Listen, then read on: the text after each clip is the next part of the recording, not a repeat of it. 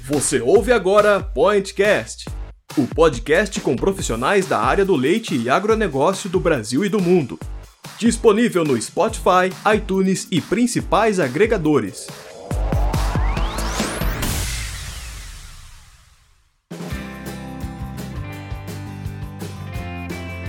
Olá, querido ouvinte! Aqui do outro lado é a Maísa, médica veterinária e editora de conteúdo do Milk Point.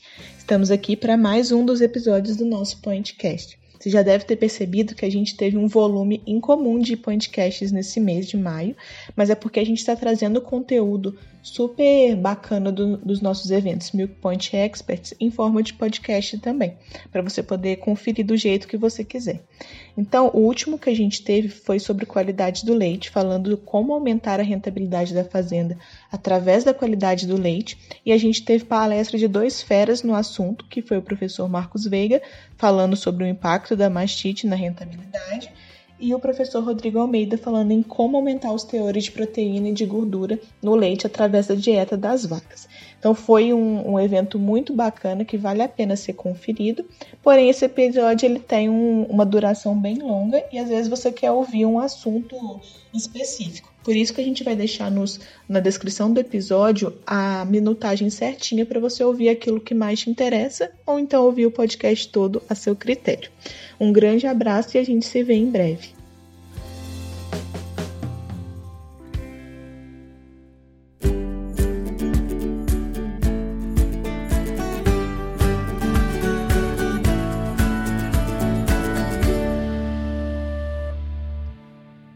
Gente é um prazer. Eu sou o Marcelo Carvalho aqui do Milk Point. É um prazer estar em mais essa conversa, esse bate-papo com um especialista nesse programa chamado Milk Point Experts.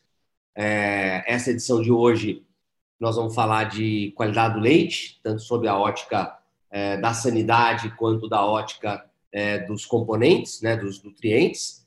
É, então, um tema extremamente relevante e, para tratar desse tema nós vamos contar aí com três especialistas, né? o professor Marcos Veiga dos Santos, é, certamente um dos nomes mais importantes, se não mais importante hoje quando se fala em qualidade do leite no Brasil, é nosso parceiro de longa data, enfim, é, instrutor do EducaPoint, colunista do Milk Point lá desde os primórdios, né?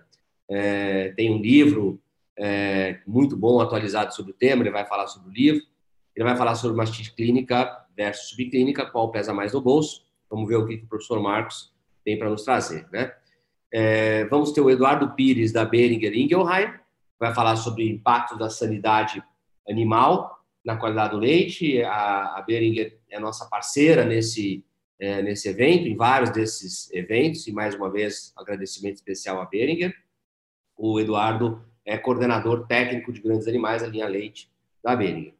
E depois nós vamos ter o professor Rodrigo Almeida, também outro parceiro de, de longa data, né, também colunista do, do Milk Point com a sua equipe, é uma das pessoas com maior conhecimento aí em, nutrição é, de vacas leiteiras, período de transição, enfim, já teve com a gente um webinar anterior sobre esse tema, e hoje vai falar sobre é, como a nutrição altera os teores de proteína e gordura do leite, né, e certamente nós vamos ter um debate bastante interessante. Eu agradeço também a Abra Leite, que tem, tem sido a nossa parceira de divulgação nesses é, Milk Point Experts. A Abra Leite sempre nos apoiando aí nas iniciativas e convido vocês também a entrarem no Telegram. O Telegram é uma das, das coisas que surgiram, vamos dizer assim, ou se massificaram em função dessa, dessa pandemia, né? Então, é uma ferramenta de comunicação, tipo WhatsApp, mas permite colocar um número bastante grande de pessoas no mesmo canal e a gente está começando a usar mais esse canal como forma de comunicação com o nosso mercado. Né? Então, basicamente é isso. Eu já vou chamar aqui o professor Marcos Veiga. Professor Marcos Veiga, boa tarde. Boa tarde, Marcelo. Você está em Ribeirão? Está em Ribeirão? Estou aqui na minha casa em Ribeirão Preto. Ribeirão Preto. Tá uma bela biblioteca aí, eu estou vendo, hein? Pois é, estou aqui no meu, no meu estúdio aqui, que é o escritório aqui de casa. É, então tá bom. Bom, bem-vindo e boa apresentação. Nos encontramos daqui a pouco. Muito bom, Marcelo. Primeiramente, muito boa tarde a todos, todos amigos, e Uh,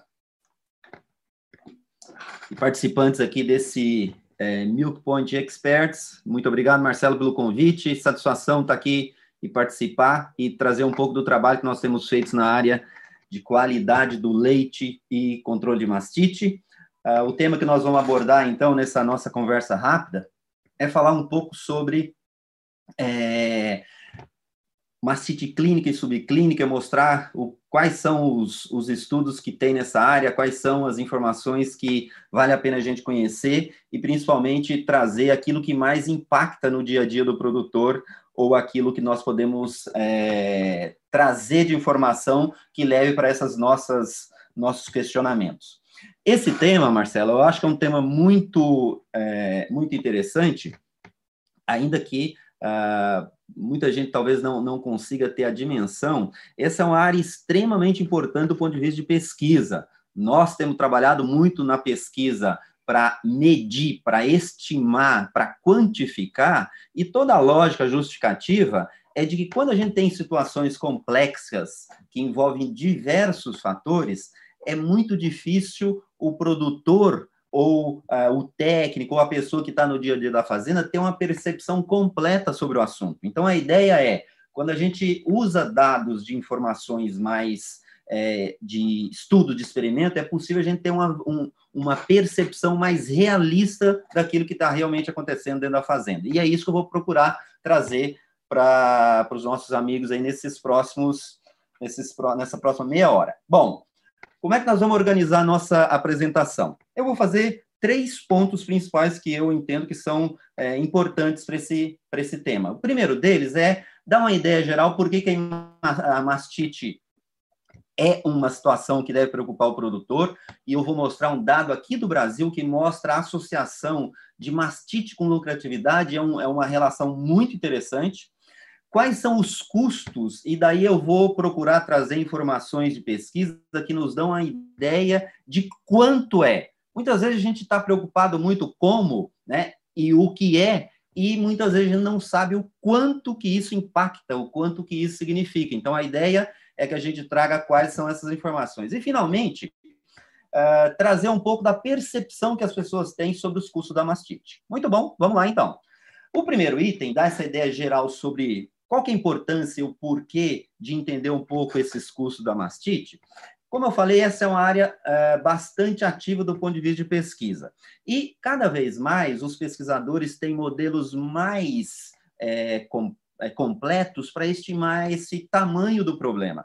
E essa aqui é uma abordagem que eu, que eu coloco aqui nesse livro novo que nós estamos é, divulgando, publicando aqui desde o final de 2019.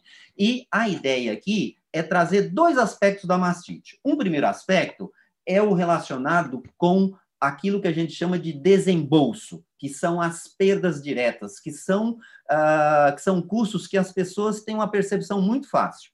E no segundo lado, nós temos perdas indiretas, que são custos em que a percepção é menos é menos fácil. Então, nesses custos diretos, nessas despesas que são desembolsos, nós temos uma série de coisas que ah, o produtor, o ordenador, o técnico, quem está no dia a dia, está muito familiarizado. Por exemplo, os tratamentos, todos os custos das medidas de controle que são é, demandadas pela presença da doença e, eventualmente, morte, reposição dos animais. Né? Então, para a gente ter uma ideia, quando se fala em tratamento, tem toda a questão de leite, medicamentos, diagnóstico, mão de obra. Em termos de controle, higiene, todo os, todos os custos ligados com manutenção de equipamento, com tratamento de vaca seca, ou seja, tudo aquilo que é recomendado e que é exigido para que a gente tenha uma redução do problema. E morte e reposição seria um evento ocasional. Por outro lado, a mastite gera perdas indiretas. O que, que significa isso? Significa um conceito diferente de desembolso. Uh, o conceito de perda é um conceito de que é um benefício que ele não é obtido ou é um potencial que não é atingido. Por exemplo, redução da produção de leite. Esse não é propriamente um desembolso, mas é um, uh, um benefício, né? uma, uma quantidade de leite que o produtor deixa de produzir, consequentemente, ele deixa de apurar as receitas e, consequentemente, ele tem uma perda que é indireta em função da vaca ter a doença em, em, em relação à vaca sadia. Perdas de qualidade, redução de, de índice reprodutivo, descarte prematuro e bem-estar. Então, esse talvez é o conceito mais moderno que nós temos hoje, é, de considerar que mastite envolve pelo menos dois grandes grupos, um deles, e daí nós já podemos identificar que os custos diretos têm uma ligação muito forte com a mastite clínica, e as perdas e os custos indiretos têm uma relação muito forte com a mastite subclínica. Obviamente que, de algumas despesas, a mastite subclínica também está envolvida, mas eu diria que a grande maioria das despesas diretas a pessoa vê, a pessoa percebe, a pessoa tem uh, uma clareza maior com relação à mastite clínica e na mastite subclínica isso é um pouco menos, é, um pouco menos evidente. E o que eu queria trazer para vocês é um pouco da quantificação, ou seja, o que, que nós temos hoje de informações que dão uma ideia de quanto é cada um desses dois elementos, né? Os uh, custos ligados com a mastite clínica e os custos ligados com a mastite subclínica. E daí eu trouxe um, um estudo aqui bem recente, esse estudo uh, usou dados do Canadá. Esse estudo é de 2020 e ele traz uma ideia geral do custo da mastite. E eu vou usar é, esse dado do Canadá somente porque a gente não tem uma situação dessa aqui nas condições brasileiras. Depois eu vou mostrar dados brasileiros da mastite clínica e subclínica separadamente. Aqui a ideia mais é ter uma, uma visão geral da proporção do problema. Então, uh, eles fizeram uma avaliação dos custos totais, todos aqueles custos que eu mostrei, indiretos e diretos, considerando um rebanho de 100 vacas ano. E daí, esses custos totais, a estimativa que eles fizeram nas condições do Canadá, a gente pode até discutir o quanto isso é relevante aqui para o Brasil, mas deve ter algum grau de, é, de semelhança. A mastite subclínica impactou em termos de custos totais em termos de 53%. A mastite clínica, 30%, e aqueles custos de prevenção, ou seja, as despesas que são envolvida com custo de medidas de controle, ordenha, tratamento de vaca seca, prevenção de forma geral, em torno de 16%. Então, aqui, Marcelo, é muito menos uma questão, talvez, do valor, mas muito mais uma da proporção. Então, o ponto, talvez, mais claro é a mastite subclínica, as despesas indiretas impactam de uma forma muito maior do que a mastite clínica. Quanto maior?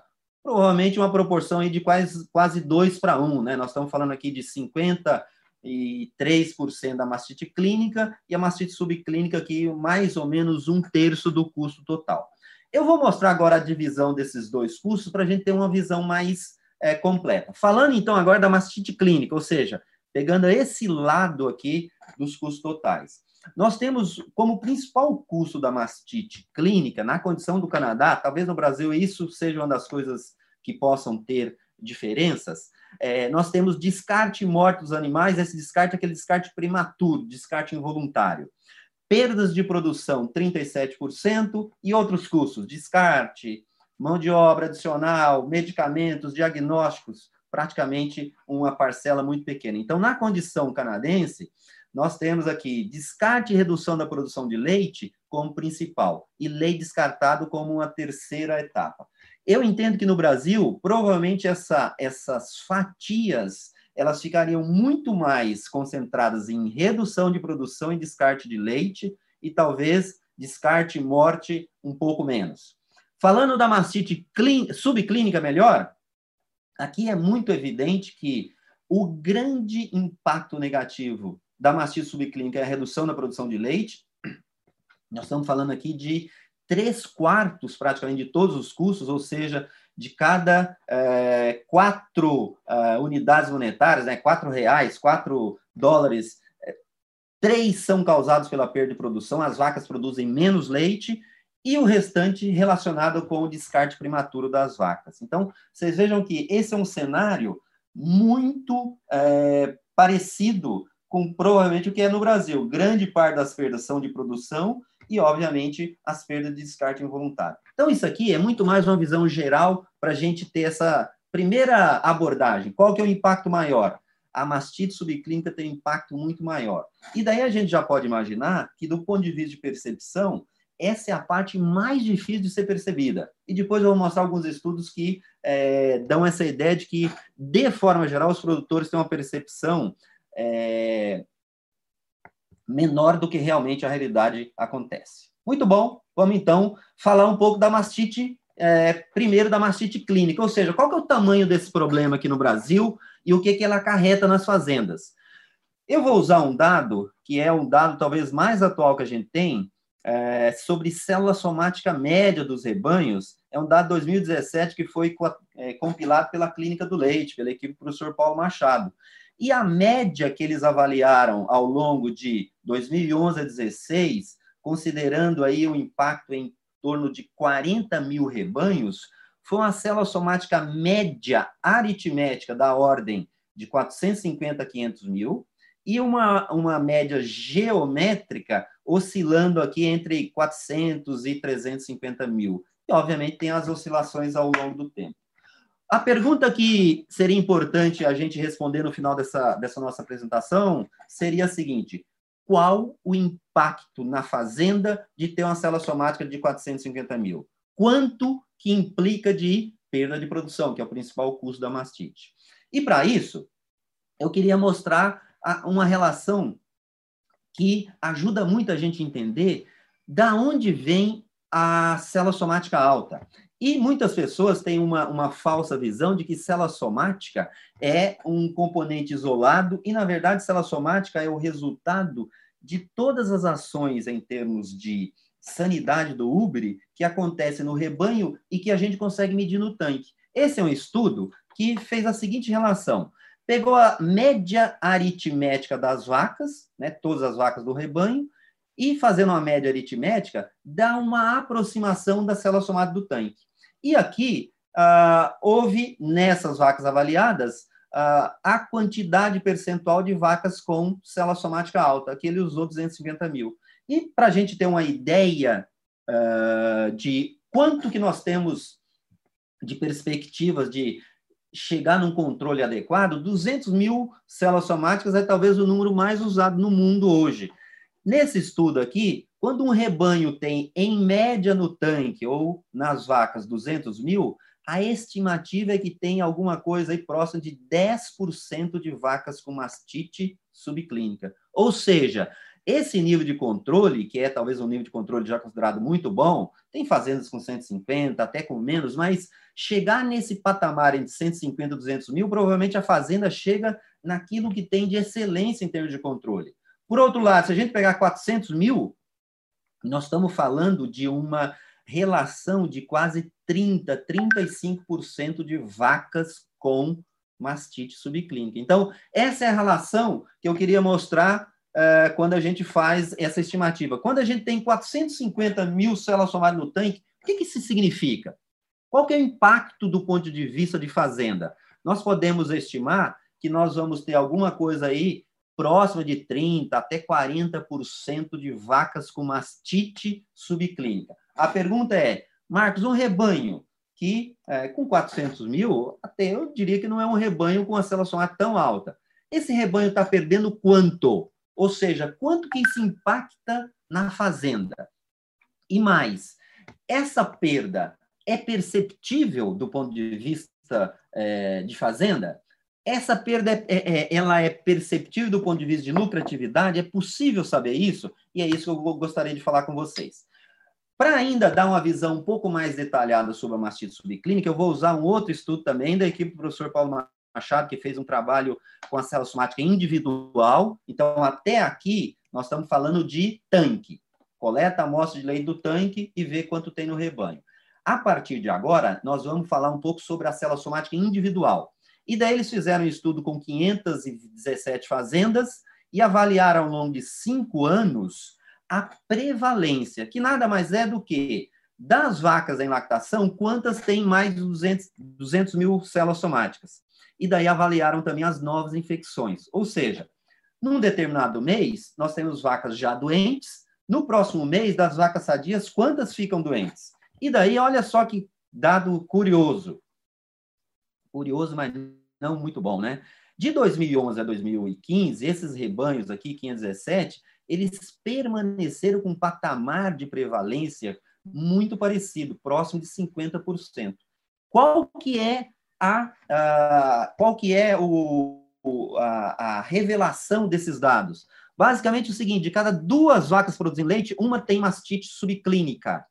E daí a pergunta é: o que, que acontece com as vacas que uh, são sadias? Aí é esse outro dado. 17% no próximo mês se tornam infectadas, elas têm novas infecções. E daí dá para perceber que essas infecções elas tendem a, permanecer no rebanho de uma forma praticamente constante. Esse talvez é um dos grandes desafios de quebrar esse ciclo, quebrar essa é, transmissão de novos casos de mastite.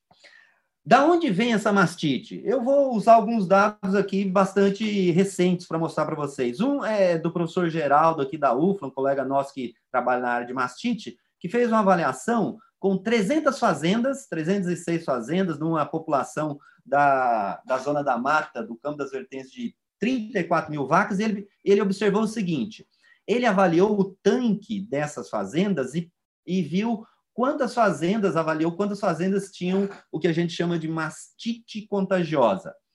70% das, das fazendas tinham isolamento de Staphylococcus aureus, o que significa que pelo menos uma vaca no rebanho está uh, com Staphylococcus aureus. É um patamar muito próximo do Streptococcus agalacti, que é outro elemento é, causador de mastite subclínica extremamente contagioso. E, finalmente, ah, juntando esses dados, ele viu que quase 50% tinha os dois, ah, ausência, ou seja, fazendas livres, 10%, e praticamente 90% das fazendas tinham pelo menos um dos dois. Ou seja, usando como exemplo essas fazendas aqui, 300 fazendas do, do, da área produtora de leite extremamente importante que é Minas Gerais, nós temos aí 70% dos rebanhos com mastite contagiosa, o que indica que nós temos um grande potencial de melhoria. Só para vocês terem ideia, hoje nós temos ferramenta para erradicar, para eliminar, para acabar com, essa, com o Streptococcus agalacti. É uma ferramenta relativamente simples e altamente econômica. Infelizmente, a gente não tem essa percepção, ou na média, essa percepção ainda não existe e daí é, esse talvez é uma das grandes dificuldades de diminuir a mastite subclínica.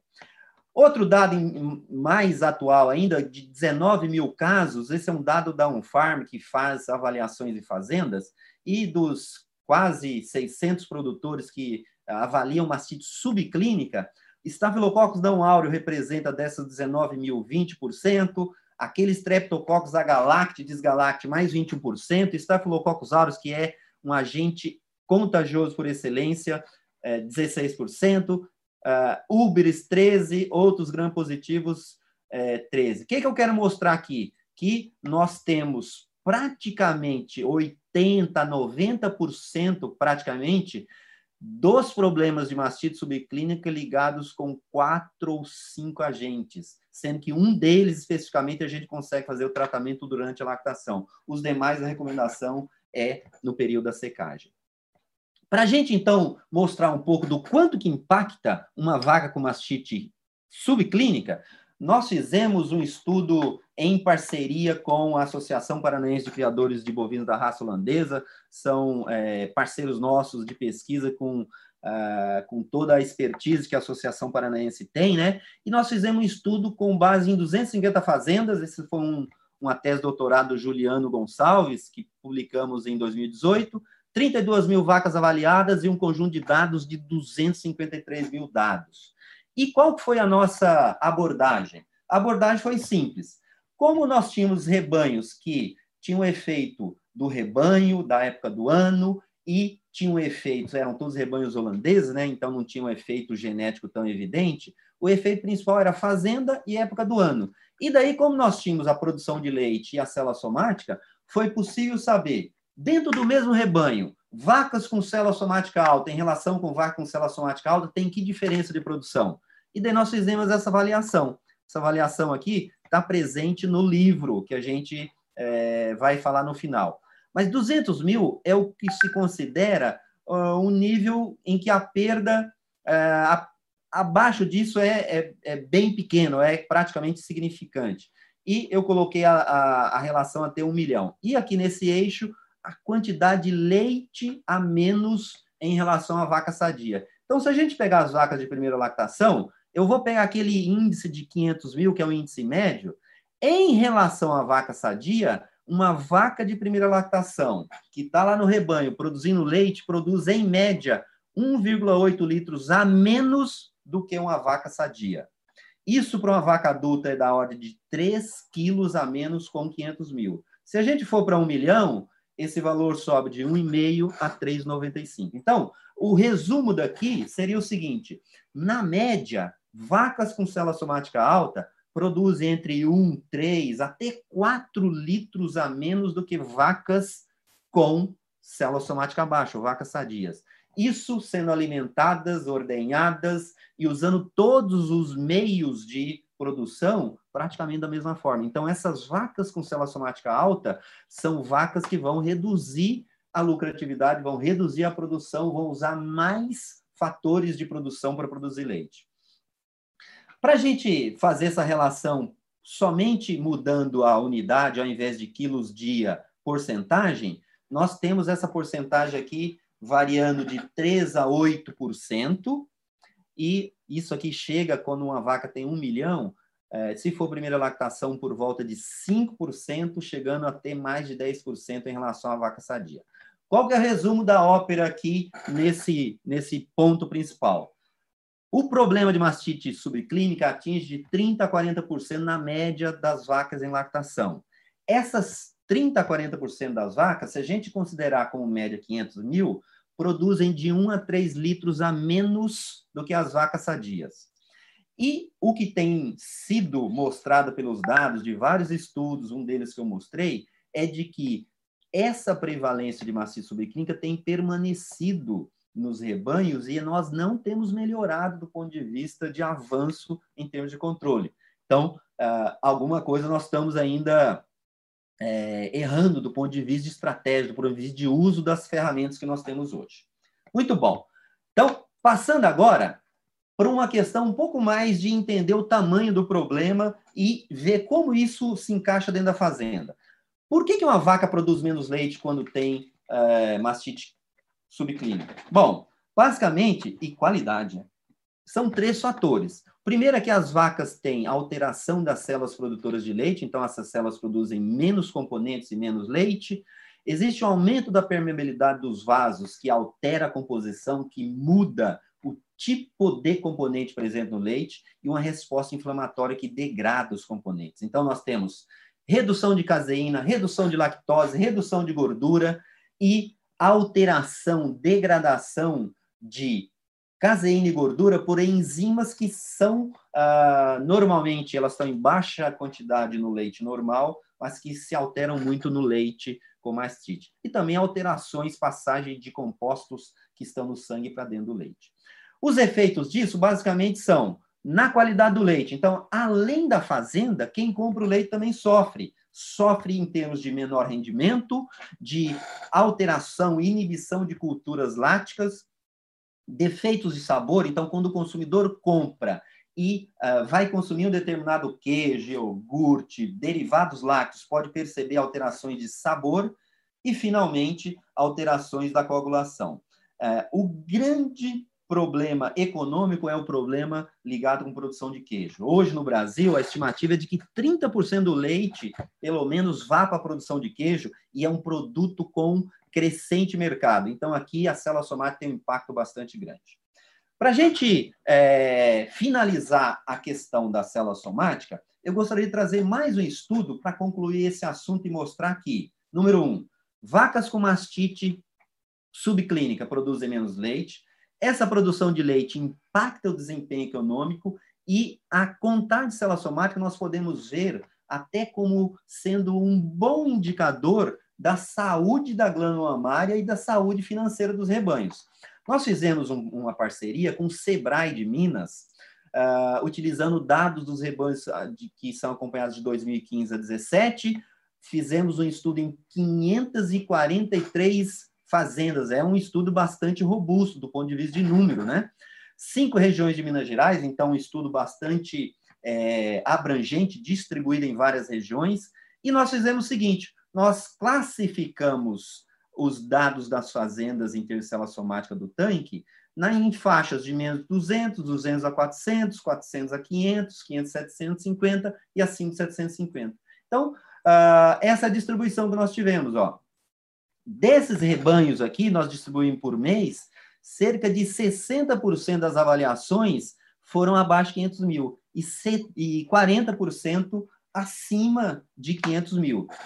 Dá para perceber aqui que uh, a quantidade de rebanhos que consegue o nível de controle é, bem uh, naquilo que a gente desejaria, naquilo que seria recomendado, é ainda uma parcela pequena. Nós temos uma faixa muito grande de produtores que estão aqui nessa de 200 a 400 mil. A pergunta é: será que a célula somática impacta a lucratividade, o desempenho econômico? Porque uma coisa é a gente pegar uma vaca isolada, fazer um experimento e medir que naquela vaca tem menos leite. Agora, o sistema produtivo é impactado do ponto de vista de desempenho econômico? E para isso, eu queria mostrar os dados para você desse estudo. Uh, eram rebanhos de média de 80 vacas em lactação, rebanhos com produção de 1.500 litros, vacas de média de 17 litros por dia, ou seja, rebanhos comerciais, rebanhos que não eram exceções, assim, rebanhos que eram a média dessas regiões. E daí, aqui nós temos a produção de leite por vaca em lactação. Os rebanhos comendo 220, aí à medida que nós fomos caminhando nas faixas 18, 17, 15, 15.1. Então, se a gente distribuir a média de produção das fazendas que têm a célula somática dentro desses intervalos, nós vamos ver que fazendas que produziram leite com menos de 200 mil produziram quase 5 litros, ou um pouco mais de 5 litros a mais. Essas fazendas tiveram média de 163 mil, essas fazendas tiveram média de 1 milhão. Então, aqui, claramente, essa relação é, foi exatamente igual, parecida com o que nós temos nas vacas em, nas vacas em lactação. Ou, melhor, nas, nos estudos de individuais. Quando a gente pensa, então, no impacto econômico em termos de custo, uma pergunta óbvia é, Custa mais produzir um leite com célula somática baixa? Existe essa relação? E daí eu vou mostrar aqui para vocês o conceito de, uh, de custo, né? Esse aqui basicamente são os desembolsos de concentrado, vaca ano, tá certo? Em reais por vaca ano, o forragem, medicamentos e daí o custo total. Para manter uma vaca em produção nesses rebanhos de 200 mil, o produtor desembolsou em custos totais, todos os custos, R$ 8.500 ano. E para essas vacas de 750 mil, 8.162. Então, nós estamos falando aqui numa diferença de uh, menos de 400 reais. E do ponto de vista de custos de forragem, medicamentos, vocês vejam que praticamente são custos iguais, 319, ou seja, Nesses itens, obviamente, essas vacas comeram mais concentrado porque produziram mais leite. Só que esse concentrado ele está sendo convertido em receita, ele está sendo convertido em leite, diferentemente dessa vaca aqui que consome, só que ela não gera produção. E daí, ah, quando a gente pensa em margem, ou seja, o retorno, se a gente considerar a margem bruta, que o conceito é, é um conceito muito simples, é pega a receita da fazenda e é, tira os desembolsos que o produtor tem para pagar as contas de custos variáveis, né? É, principalmente os custos ligados com a atividade dia a dia, ração, medicamentos, etc, etc, etc. Nós temos uma margem bruta para essa fazenda de 2.276 e para essa fazenda aqui, eu estou comparando os extremos porque a relação ela tem uma, uma característica bem linear. 1.454. Aqui nós estamos falando de cerca de 800 reais de margem bruta. Quando nós colocamos na margem líquida, que é, além desses custos de desembolso, nós colocamos a depreciação, nós colocamos o custo do trabalho do produtor, essa relação aqui, ela permanece praticamente a mesma. E quando nós colocamos o lucro, que é todos os custos operacionais, custo total, depreciação, mão de obra e também uh, o custo de oportunidade cap do capital envolvido, esse produtor da fazenda que tinha média 200 mil lucrou em termos líquidos, ele ficou mais rico, 519 reais, e esse produtor com 750 mil, 200 reais. O ponto talvez mais importante aqui, aqui é a receita, né? A grande parte da explicação está em fazendas que têm vacas mais produtivas, têm mais receita e considerando que os custos são muito próximos, essas vacas são vacas mais eficientes, diferentemente dessas vacas que têm célula somática alta. Esse estudo, pessoal, não é um estudo de causa e efeito, é um estudo de associação. Então, aqui, a ideia é mostrar que, mesmo num universo grande de fazendas, avaliadas durante um período que a gente teve inflação alta, inflação baixa, variação de custos, e outro detalhe importante, o preço do leite foi igual para todos os produtores, o que no mercado não é verdade. No mercado, esse produtor aqui recebe em torno de 6, 7 centavos a mais do que esse produtor. Então, nós colocamos um preço deflacionado médio que não traz esse impacto da diferença de preço. Então, vocês vejam que o impacto poderia ser relativamente maior. Com isso, então, eu queria mostrar o seguinte: mastite subclínica altera a produção de leite, reduz a produção de leite, reduz a qualidade, impacta na lucratividade da fazenda. Falando agora rapidamente sobre mastite clínica, né? Quando a gente vai buscar os, os estudos sobre mastite clínica, a principal variável, esse é um estudo bem recente que fez uma meta-análise de 82 estudos de mastite é, clínica. Uma das principais variáveis com relação à mastite subclínica é o tipo de agente causador, ou seja, desculpa, da mastite clínica, né? O que faz diferença entre a mastite ser mais ou menos é, custosa, ter mais ou menos custo, é exatamente o agente causador. Diferente da mastite é, subclínica, né, que nós temos a célula somática como principal indicador. Aqui nós temos um, um efeito né, médio de que vacas com a mastite clínica causada por gram-negativos, que é um tipo de bactéria que causa um dano maior, tem um impacto, aqui eles estimaram em euros, né, que foi um estudo europeu, 457, e o estudo de casos com gram positivo de 101.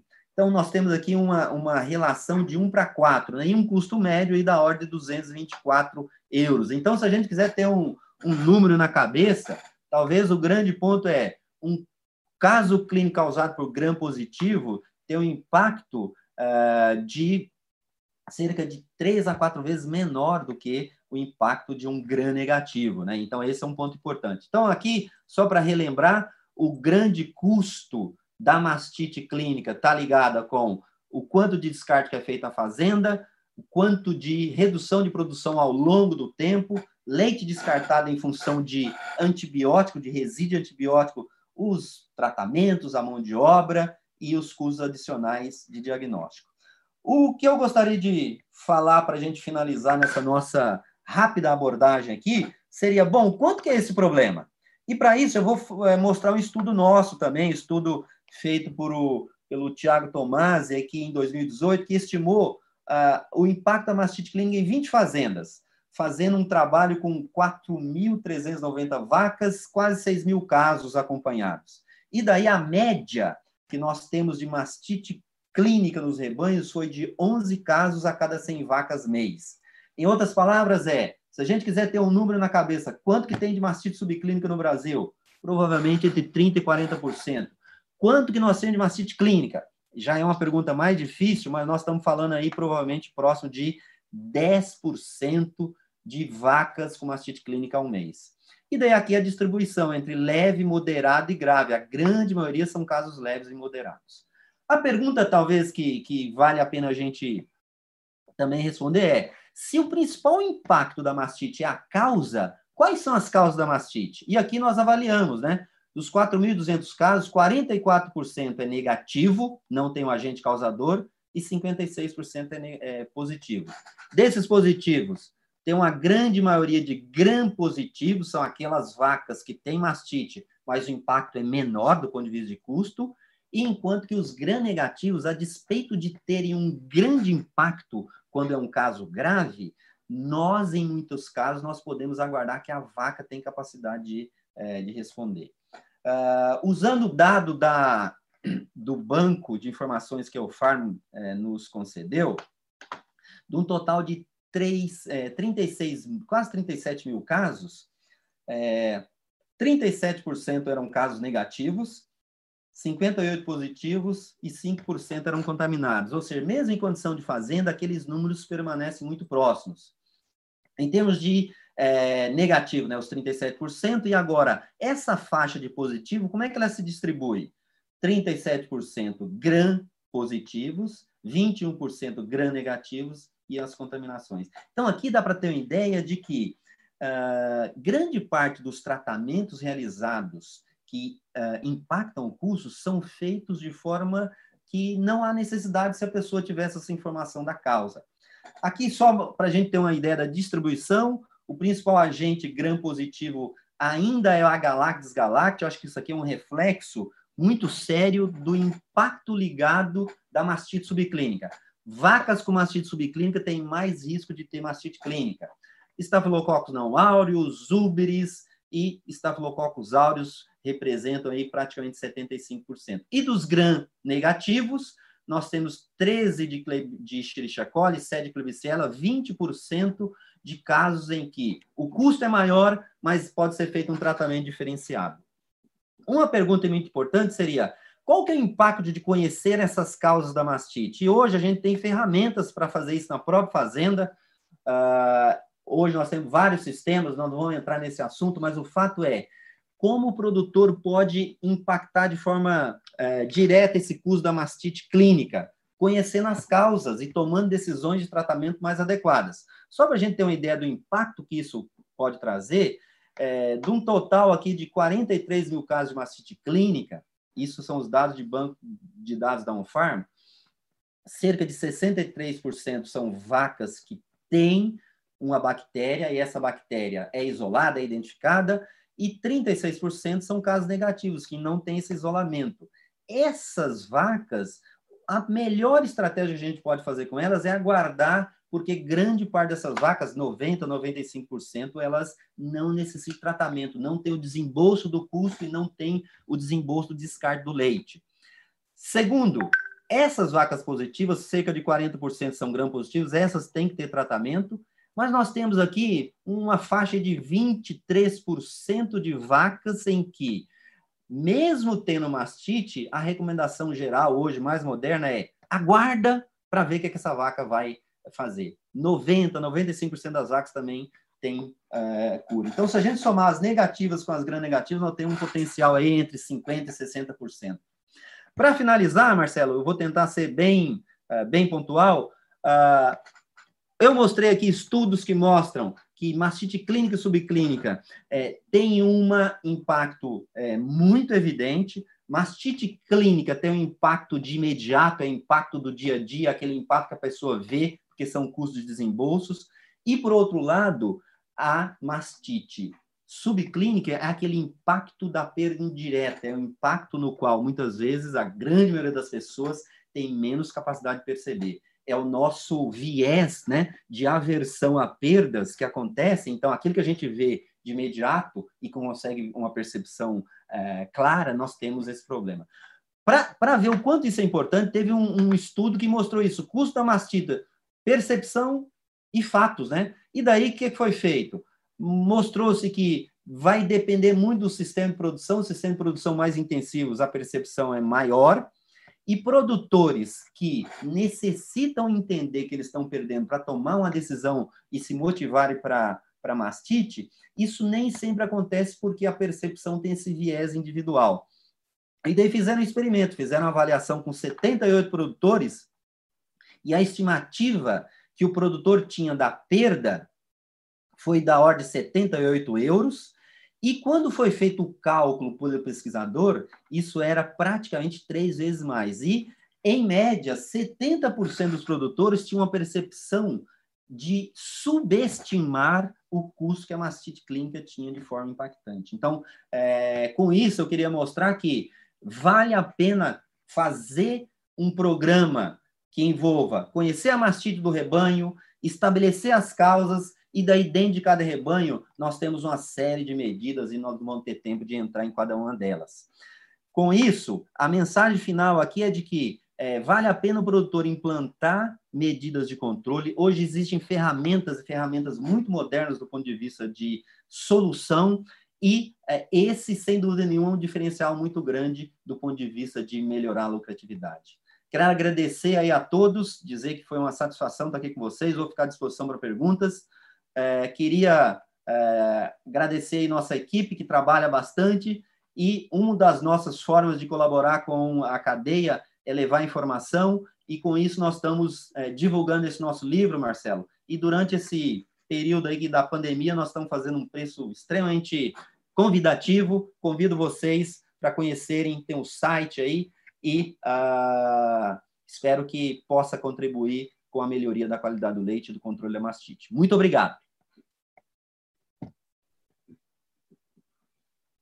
Obrigado, professor Marcos, né, sempre de forma muito clara, muito objetiva, aí, trazendo os dados, né, mostrando claramente o efeito da, da mastite, né, essa área que há mais de 20 anos você se dedica, né, e que ainda é um problema, né, um problema econômico e um problema é, sanitário e, e, um problema de consumo também, né, em algum grau, um problema que é, se relaciona com o bem-estar animal, se relaciona com né, é, a percepção do consumidor, então é algo que, que, sem dúvida, vale a pena a gente trabalhar, né.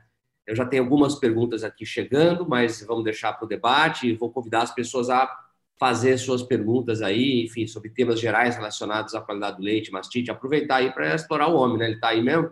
Então, é, vamos perguntar tudo que, gente, tudo que, a gente, queria saber, vamos perguntar para o Marcos Veiga, né?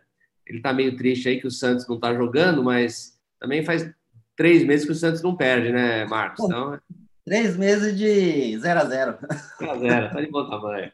É, eu vou chamar agora, então, né, o, Eduardo Pires, que é o coordenador técnico de grandes animais da linha Leite da Beringer, Ingelheim, nossa parceira aqui nesse programa de hoje, e outros programas que a gente fez também, né, e está fazendo. Ele vai falar sobre impactos da sanidade animal na qualidade do leite. Eduardo, bem-vindo. Hoje é, não é o Robert que está aí, né? Hoje é você, então bem-vindo aí e sucesso. Beleza. Obrigado, Marcelo. Boa tarde a todos agradecer aí a presença das mais de mil pessoas, né? Me sinto realmente privilegiado de poder estar presente aí nesse, nesse grupo seleto, né, Marcelo? E, e é uma grande responsabilidade falar logo após o professor Marcos Veiga, que sempre me socorre com alguma outra dúvida, eu sempre o procuro. Então, é, obrigado, e eu vou passar aqui para vocês, não sei se estão visualizando a minha tela. Eu vou colocar no modo apresentação é, de um tema realmente relevante. Alguns slides e algumas informações é, corroboram o que o professor falou. E aqui eu preparei um, uma apresentação rápida, sucinta, para falar para vocês da importância que a sanidade tem dentro da qualidade do leite. Bom, para quem não me conhece, eu sou Eduardo Pires Macedo, eu sou médico veterinário, eu tenho uma formação de química industrial, é, sou natural do estado de Goiás, mas moro atualmente em São Paulo, aqui na cidade de Araras, já, já há algum tempo. E eu dividi essa minha apresentação aqui em três etapas, ah, onde nós falaremos do interesse da qualidade do leite, né? Quem que pesa mais, né? Quem que deveria ser o maior interessado, o produtor é, ou o laticínio? E aí tá fácil agora essa resposta depois dessa super aula do professor Marcos Veiga. É uma segunda etapa falando aqui dos impactos da sanidade na pecuária leiteira e uma terceira etapa que é a importância do período seco na qualidade do leite. Bom, eu em algumas apresentações, treinamentos e palestras eu sempre costumo colocar essa essa pergunta, né? É, bem capciosa e, e às vezes à frente de alguns laticínios também que estão presentes, é, se a gente tivesse que colocar realmente um peso aí nessa balança, né? Quem deveria ser o maior interessado fazer qualidade do leite, né?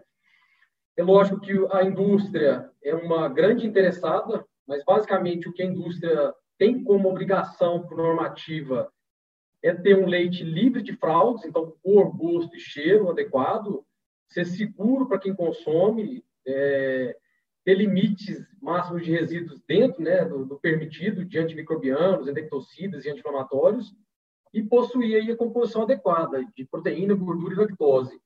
E é lógico, nós temos a normativa nova, a 76 e 77, que fala da CBT e da CCS, e aí o professor Marcos Veiga já deu uma super aula para nós, mas de forma geral, sem dúvida, os laticínios se beneficiam por comprar um leite de um produtor que tem uma contagem bacteriana menor, porque ele vai ter um tempo de prateleira maior, vai ter um shelf life mais adequado, né? É, e eu estou comprando um leite sem uma contaminação bacteriana. E quando a gente pensa em CCS, também o laticínio ele é beneficiado justamente pela questão do seu rendimento, né? E aí eu notei aqui, o professor comentou que 30% do leite nosso hoje produzido vai para a produção de queijo, então imagine uma indústria comprando um leite do produtor com CCS elevada, onde o seu rendimento vai ficar prejudicado. Então, seguramente, a gente pode pensar que a indústria, sim, é uma grande beneficiada, mas o produtor deveria ser o maior interessado em fazer qualidade do leite.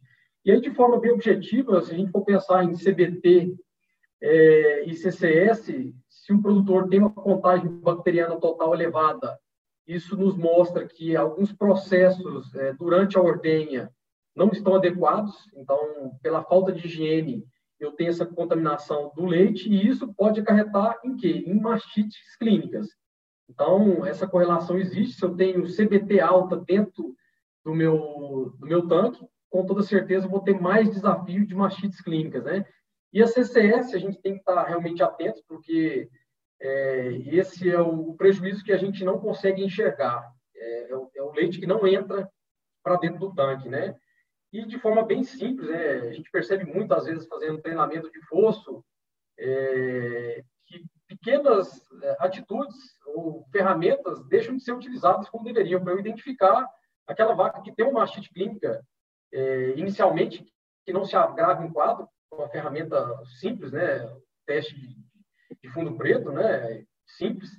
E aqui a mastite subclínica realmente os produtores que não têm condição de mandar as amostras para o laboratório para fazer essa contagem de célula somática individual, nós temos uma ferramenta muito simples, né? Que é fazer o CMT, uma ferramenta barata e, e que, que nos dá uma correlação muito positiva para poder entender que essa vaca tem um grau de inflamação dentro da glândula mamária, né? Bom, e aí pensando, qual seria o interesse do produtor? Realmente é evitar cenas como essas, né? A gente ter vacas que apresentem mastites graves, né? E que evoluam cada vez mais, podendo chegar a situações de ter, como esse animal, de perder o teto, né? Então, faz total sentido a gente ter um produtor que tem interesse em ter CBT baixa para que eu evite problemas de, de mastite clínica na, na fazenda, né? E aí, pensando na mastite subclínica, como eu comentei, tem uma ferramenta simples, eu até estive no, no, Goiás aí há uns dois meses atrás, na cidade de Catalão, não podia deixar de falar aqui. É, minha família é natural dessa cidade. Eu fui no pecuarista junto com o coordenador nosso, e por que pareça, um pecuarista de quase 5 mil litros de leite, que não sabia o que era fazer um CMT. Então, realmente vejo o quão de, de oportunidade que a gente tem ainda para explorar nesse segmento de leite. Nós temos muita coisa por fazer, né? É, aqui um dado adaptado bem antigo, de Philpott e Nickers, de 91, mas é, eu já discuti isso aqui com o professor Marcos Veiga e, e ele se faz atual, a gente pode dizer dessa forma, que para cada vaca que eu vejo com mastite clínica, a gente pode ter lá no nosso rebanho, segundo o trabalho falando de 15, mas vamos considerar que de 20 até 40 animais que estão com mastite subclínica, que é a mastite que eu não percebo. Só fazendo o exame de CMT ou uma CCS que a gente poderia é, perceber que essa vaca tem uma, uma doença, né? Como é que essa relação ela varia? De 20 para 40. Se a gente for entender que nós temos um perfil na fazenda de agentes mais contagiosos, essa relação ela é de um animal doente para cada 40 animais que estão com mastite subclínica. Visto o dado que o professor Marcos Veiga comentou, que as mastites é, contagiosas têm uma severidade menor, né? Então, eu vou ter mais casos subclínicos e menos casos clínicos. Agora, quando eu tenho uma relação, uma presença de agentes mais ambientais dentro do meu perfil da fazenda, é, nós temos lá que são mais graves essas mastites. Então, essa relação diminui de um animal doente para cada 20 animais que podem estar lá com mastite subclínica. E, de forma geral, a gente pode dizer que a gente, então, trata de 2,5% a 5% dos casos é, subclínicos dentro, dentro de uma fazenda, né? Bom, aqui na nossa segunda etapa, falando um pouco aí dos impactos da sanidade na pecuária leiteira, é, eu também costumo colocar essa pergunta em algumas apresentações, treinamentos e palestras, né? É, porque sempre tem aquela discussão, ah, o Brasil, por que, que importa leite, né? E aí nós temos o Marcelo, que, que é uma referência em números, né, da, da atividade leiteira, mas o que, que eu queria mostrar, o que, que eu quero mostrar para vocês? Que há 20 anos atrás, mais ou menos, o Brasil importava 13% de leite em pó. Na época, a gente produzia lá 19,2 bilhões de litros de leite. Hoje, considerando a produção de 33 bilhões de litros de leite, a gente ainda tem a necessidade de importar de 3 a 4% de leite em pó, né? E, e de forma talvez é, bem objetiva e aproveitando parte da racional que o professor Marcos Veiga comentou anteriormente, talvez por um problema sanitário, por uma vamos dizer uma incompetência nossa em identificar uma doença que é a mastite subclínica, a gente ainda nós temos o status de importadores de leite porque a gente não consegue identificar vacas com mastite subclínica. E aí tem um dado aqui do, do livro do professor Marcos Veiga, que faz parte da cabeceira da minha cama, tem me ajudado muito realmente. É, a estimativa de perda por essas mastites subclínicas, é, estima-se aí que nós perdemos 1,75 bilhões de litros de leite, considerando aí uma base de 35 bilhões de litros de leite, considerando uma média de CCS de 500 mil. Vocês viram lá pelos dados do professor Marcos Veiga, que não foge muito disso, é de 450 até 500 mil células somáticas, considerando um histórico aí de 2011. Então, realmente, nós somos importadores de leite, porque nós ainda não fazemos nosso dever de casa, que é identificar uma doença é, que, infelizmente, não é perceptível nu e que a gente tem que fazer realmente exames para detectá-la, né? Bom, e aqui é um dado que adaptado aqui de Hunt, 2012, muito parecido com o que o professor Marcos Veiga mostrou no, no dado é, do Gonçalves, né, agora de 2018, do Juliano. É, aqui tem uma relação que mostra os quartis, que são as vacas de baixa produção, então o quartil 1, vacas de baixa produção, o quartil 4, vacas de alta produção. E aqui, onde está passando o meu laser point aqui, as aparições. Primeira, segunda e terceira aparição. O que, que eu quero mostrar aqui para vocês que um indivíduo que tem célula somática de 200 mil células, que é um padrão de produtor de altíssima tecnificação, é, essa vaca de alta produção ela pode perder em torno de 0,8 quilos nessa, nesse range de 200 células somáticas. Dela passar da primeira lactação para a segunda, já, já aumenta para 1, 1 quilo. Agora vamos pensar que esse mesmo indivíduo está com 500 mil células somáticas. Então, vocês percebam aqui que mais que dobra a perda de produção. E essa perda não é perceptível. O fazendeiro não consegue perceber porque esse leite não entra dentro do tanque, né? E aí, um dado realmente mais atual, que o professor Marcos Veiga me passou esse trabalho talvez há um mês e meio, é, eu não vou repetir aqui, mas basicamente nós temos lá então as três aparições, né? A curva em preto, a curva da segunda aparição tracejada e a aparição da terceira aparição também tracejada em preto. O que a gente pode perceber? Que o indivíduo passa da primeira para a segunda aparição, a perda de CCS ela é significativamente maior e aqui foi interessante que também foi avaliado nesse trabalho as faixas de DEL, que não tinha sido avaliado naquele trabalho de 2009. Então, realmente é um trabalho bem interessante que mostra a expectativa de perda de produção de leite relacionada aí à célula somática, aparição e a faixa de DEL. E aqui um dado que eu, quando eu ouvi isso a primeira vez, eu fiquei pasmo, né? A gente, desde 2002, tenta implementar regras de qualidade de leite aqui no Brasil. Infelizmente, a gente não consegue. Talvez agora, realmente, a gente consiga. Mas quando a gente pega a CCS de outros países do mundo, né? Então, tem aqui um trabalho de 2018. Vou começar aqui pela Oceania, aqui se pega Austrália e Nova Zelândia, a CCS limite nesses países é de 400 mil células somáticas, aqui em azul, como o Canadá. Aí a gente pega a Europa e China, tem como limite máximo tolerado de 300 mil células somáticas. A gente pega nós aqui em vermelho, Brasil, com 500 mil. E aí pasme, né? Eu realmente, quando eu vi isso pela primeira vez, falei, putz, é, realmente, por que isso, né? E aí você pega os Estados Unidos lá, com 750 mil células somáticas, é o que está permitido na, na, normativa, né? E aí se fala, por que, que então realmente a gente tem é, endurecido a regra aqui no Brasil? Mas o produtor americano, e aí nesse dado aqui ao lado, mostra que realmente ele está preocupado na sua produção. Veja que mesmo tendo um limite de 750 mil células, ele estaria dentro da normativa. Vejam lá que só o estado aqui do, do Arkansas, que está aqui em vermelho, que tem média de células somáticas de 400 mil a 499 mil células somáticas. Todos os outros estados têm média abaixo de 400 mil. Porque ele entendeu que realmente o maior prejudicado nessa questão da, da qualidade do leite é o próprio produtor, o próprio pecuarista. Bom, e aí a gente pensando, é, quando a gente olha uma fazenda tecnificada para uma fazenda não tecnificada, o primeiro ponto que me chama a atenção é que as fazendas tecnificadas elas podem ser pequenas, a gente tem vários clientes é, com alto nível de tecnificação e com mão de obra familiar, mas nós temos lá também médias e grandes fazendas. Agora, quando a gente passa para uma fazenda não tecnificada, a gente já não enxerga, a gente já não vê uma grande fazenda. Então, a gente percebe assim, um abismo muito grande de uma fazenda que tem um nível tecnológico aceitável, e hoje está disponível essa tecnologia, para uma fazenda que não é tecnificada.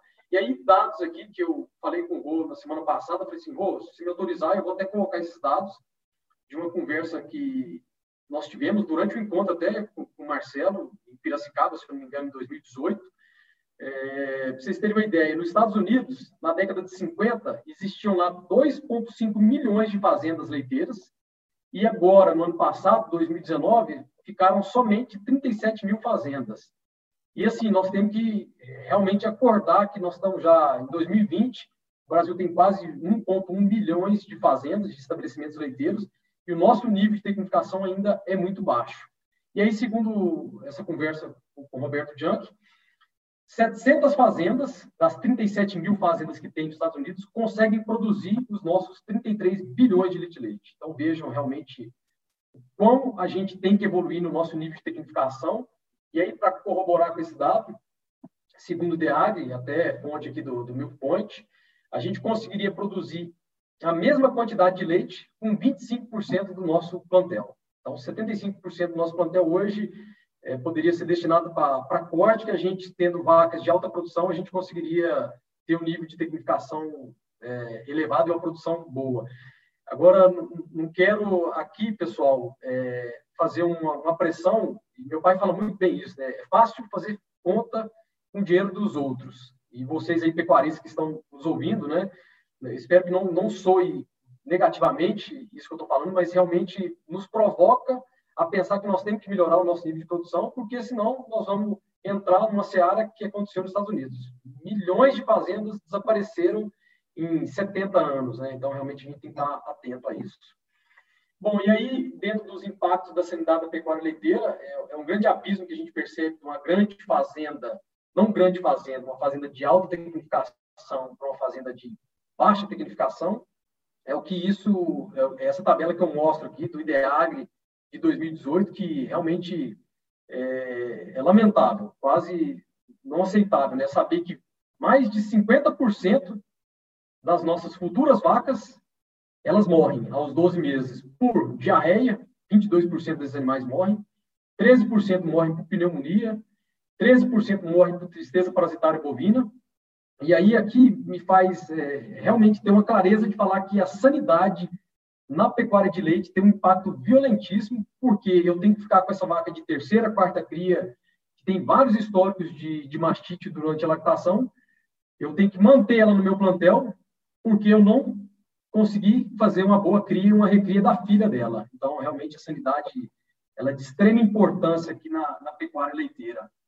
E aqui um dado que a professora Viviane Gomes, da USP, durante o treinamento nos passou, é adaptado desses autores aqui abaixo, é, mostrando a correlação que existe de se ter animais persistentemente infectados para aquela doença que foi comentada um dos nossos simpósios aqui no Milk Expert de biosseguridade, falando da diarreia viral bovina, que é um peste vírus, né? É, que se a gente tem presença de animais persistentemente infectados, a produção de leite veja, ela é menor do que em fazendas que não têm a presença desse animal persistentemente infectado. E na CCS, essa correlação também é a mesma. Fazendas que têm indivíduos persistentemente infectados, nós temos uma contagem de célula somática mais alta do que fazendas que não têm a presença dos animais PIs, né? Basicamente pelo simples racional de que é uma doença imunossupressora e doenças secundárias, né, infecções secundárias vão aparecer. Então, significativamente foi maior o número de casos de mastite clínica e menor produção em fazendas que têm lá animais com BVD positivo, né? E basicamente aqui dentro da nossa expertise como como empresa, é, o que a gente realmente acredita é no provisionamento sanitário anual. A gente não acredita que um único produto ele, ele possa ser milagroso. Nós temos que usar produtos certos, é, mas na categoria correta, seja vacas adultas, novilhas, é, no bezerros de 3 a 12 meses ou bezerros lactentes, mas ao longo do, do ano. Né? Nós temos que saber usar de forma adequada e estratégica os produtos, sejam vermífugos, purons, vacinas né? e terapêuticos ao longo desse, desse nosso ano. E aí a nossa última etapa aqui, quero ver se eu mantenho o tempo também com o professor Marcos Veiga, a importância do período seco aí na, na qualidade do leite. Aqui um trabalho clássico, né, de, de Bradley, de 2004, mas na verdade foi feito com dados do próprio Bradley Green no ano 2000.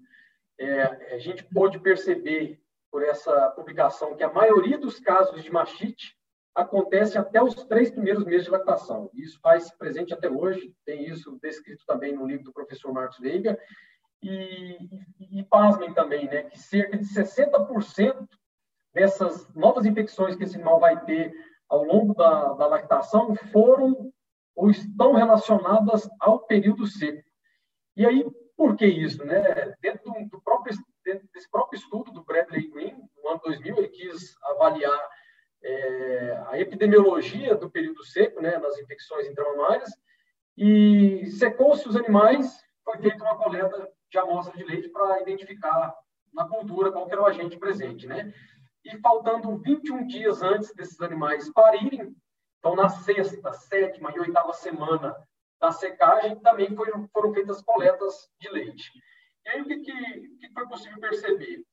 Utilizando uma técnica descrita lá como DNA fingerprint, é, uma técnica molecular, para identificar realmente o sequenciamento genômico dessa, dessa, dessa bactéria, identificar qual cepa que estava presente ali. É, o que foi possível perceber? Que indivíduos tiveram na lactação é, mastites exatamente pela mesma cepa isolada durante o período seco. Então, percebo que realmente o período seco nós temos que ter um, uma atenção muito grande para que seja feita de forma adequada, né? E aí, esse mesmo trabalho, mostrando aqui que nós temos uma dinâmica das infecções intramamárias diferentes pelos agentes, né?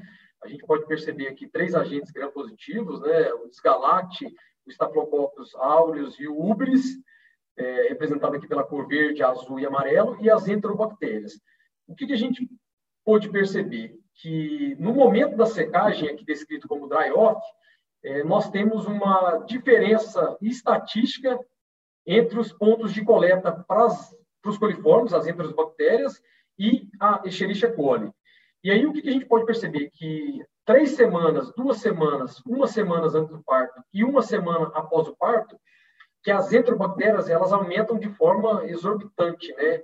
Então, ao longo do período seco, é um dos grandes riscos para se adquirir aí é, bactérias ambientais, o que justificaria, então, um possível uso, por exemplo, da nossa vacina JVAC, que tem na sua formulação aí cepas de J5, né? A Escherichia coli. Aqui um, a mesma publicação do Bradley Green, de 2004, mais dados é, originários do Williamson.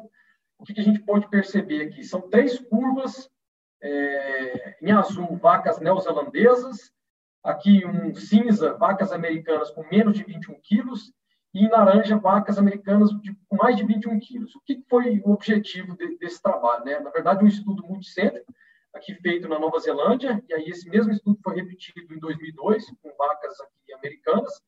Eles queriam ver como é que era a formação do tampão de queratina, o plug natural de queratina depois que a gente seca uma vaca.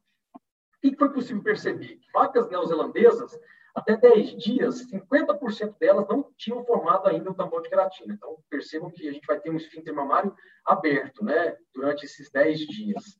Aos 42 dias, tanto as vacas americanas com menos de 21 quilos, quanto as vacas neozelandesas, tinham lá ainda 23% de falha, não tinham formado o tampão de queratina. E nesse trabalho lá neozelandês, eles conseguiram correlacionar, depois de um ano, foram fazer uma nova avaliação daqueles dados e perceberam que 97% das mastites, no início da lactação dessas vacas lá na Nova Zelândia, tinham como origem aqueles quartos mamários que não tinham formado tampão de queratina. E aí, pensando em vacas de alta produção, mais de 21 quilos, nós vamos chegar lá aos 42 dias com 47% de falha. 53% dos animais tinham sim formado tampão de queratina. De forma objetiva, a gente pode falar que leva-se aí no mínimo duas semanas para o tampão de queratina ser formado. Em algumas vacas, eles não terão se formar. E que é, vacas de alta produção, 50% delas sequer se formam o tampão de queratina. Então, uma das justificativas aí, pensando na utilização de ferramentas como o nosso próprio MMAST Selante.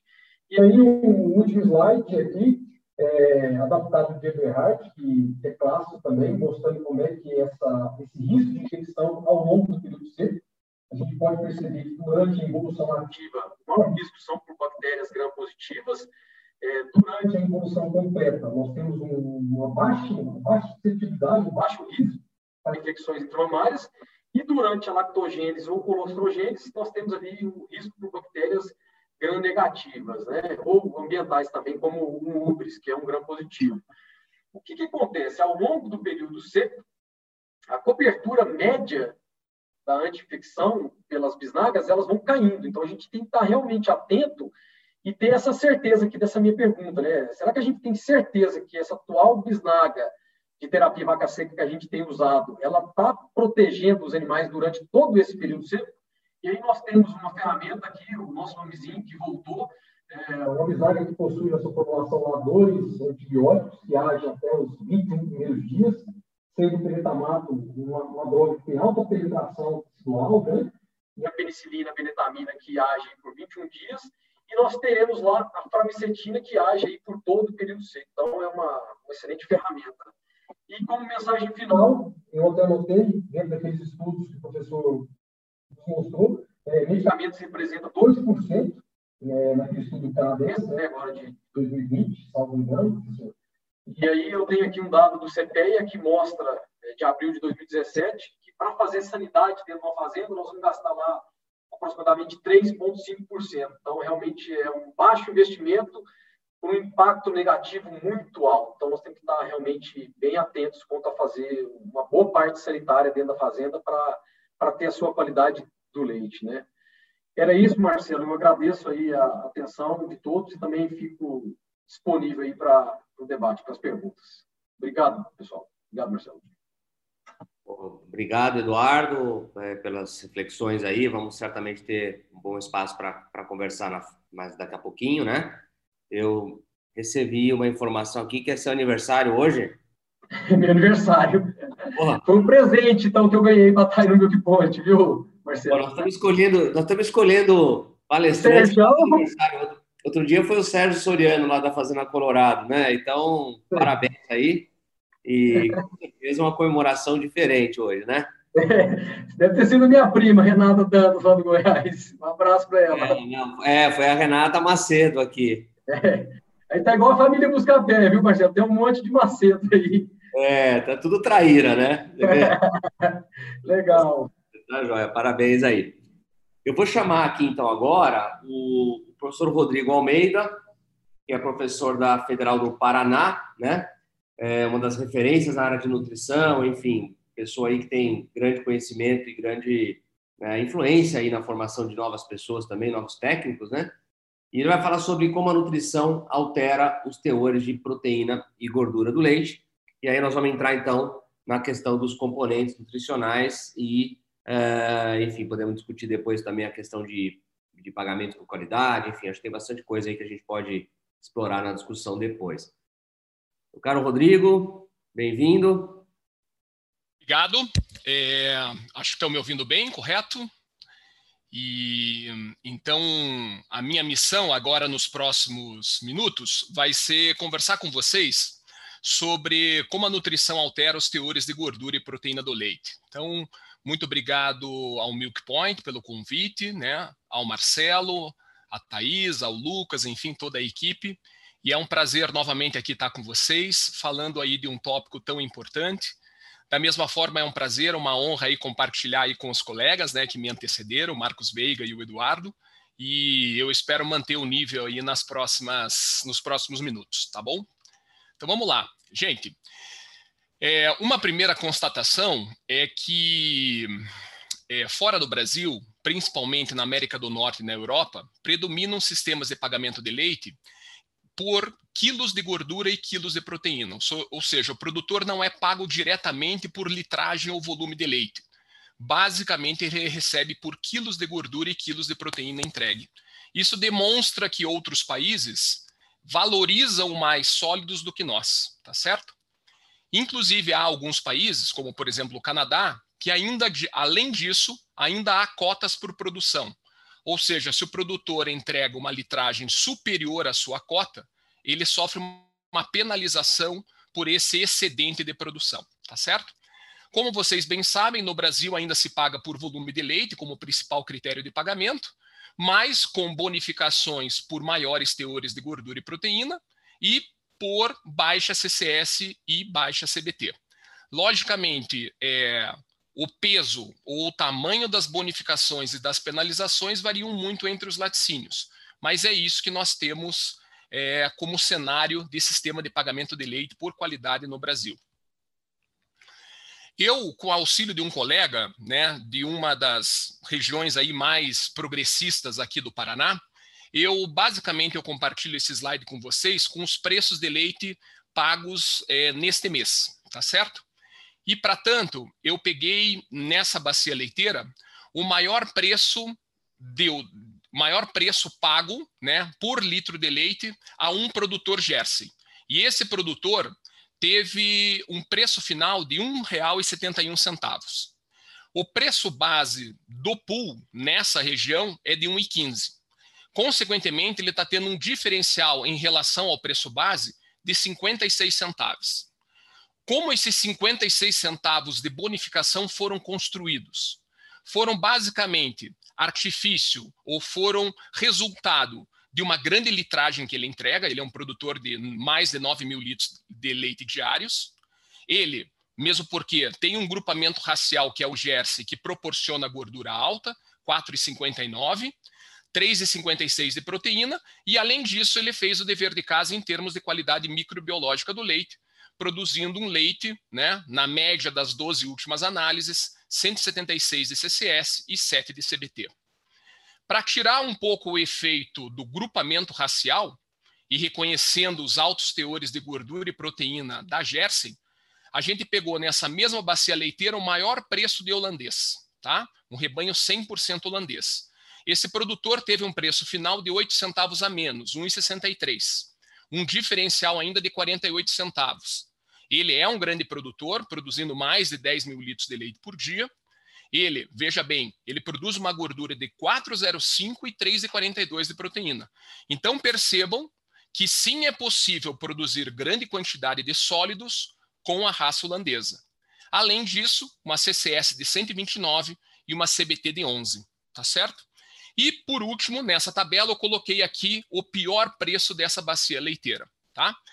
Veja, é, esse produtor recebeu um preço final de 1,20, ou seja, um diferencial, um incremento de tão somente 5 centavos em relação ao preço base.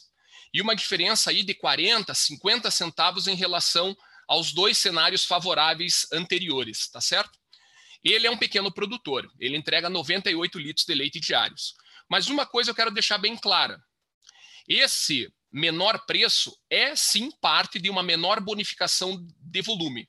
A bonificação de volume que os outros recebem e ele não recebe varia ao torno de 10 centavos, tá certo? Então, sim, desse diferencial, 10 centavos a menos se justifica por ele ser um pequeno produtor. Mas a principal razão que ele recebe um preço baixo em relação aos outros produtores da mesma região é o fato que, apesar de ter uma gordura e uma proteína relativamente decente, tá, ou boa, ele produz um leite com 532 CCS e uma CBT de 121.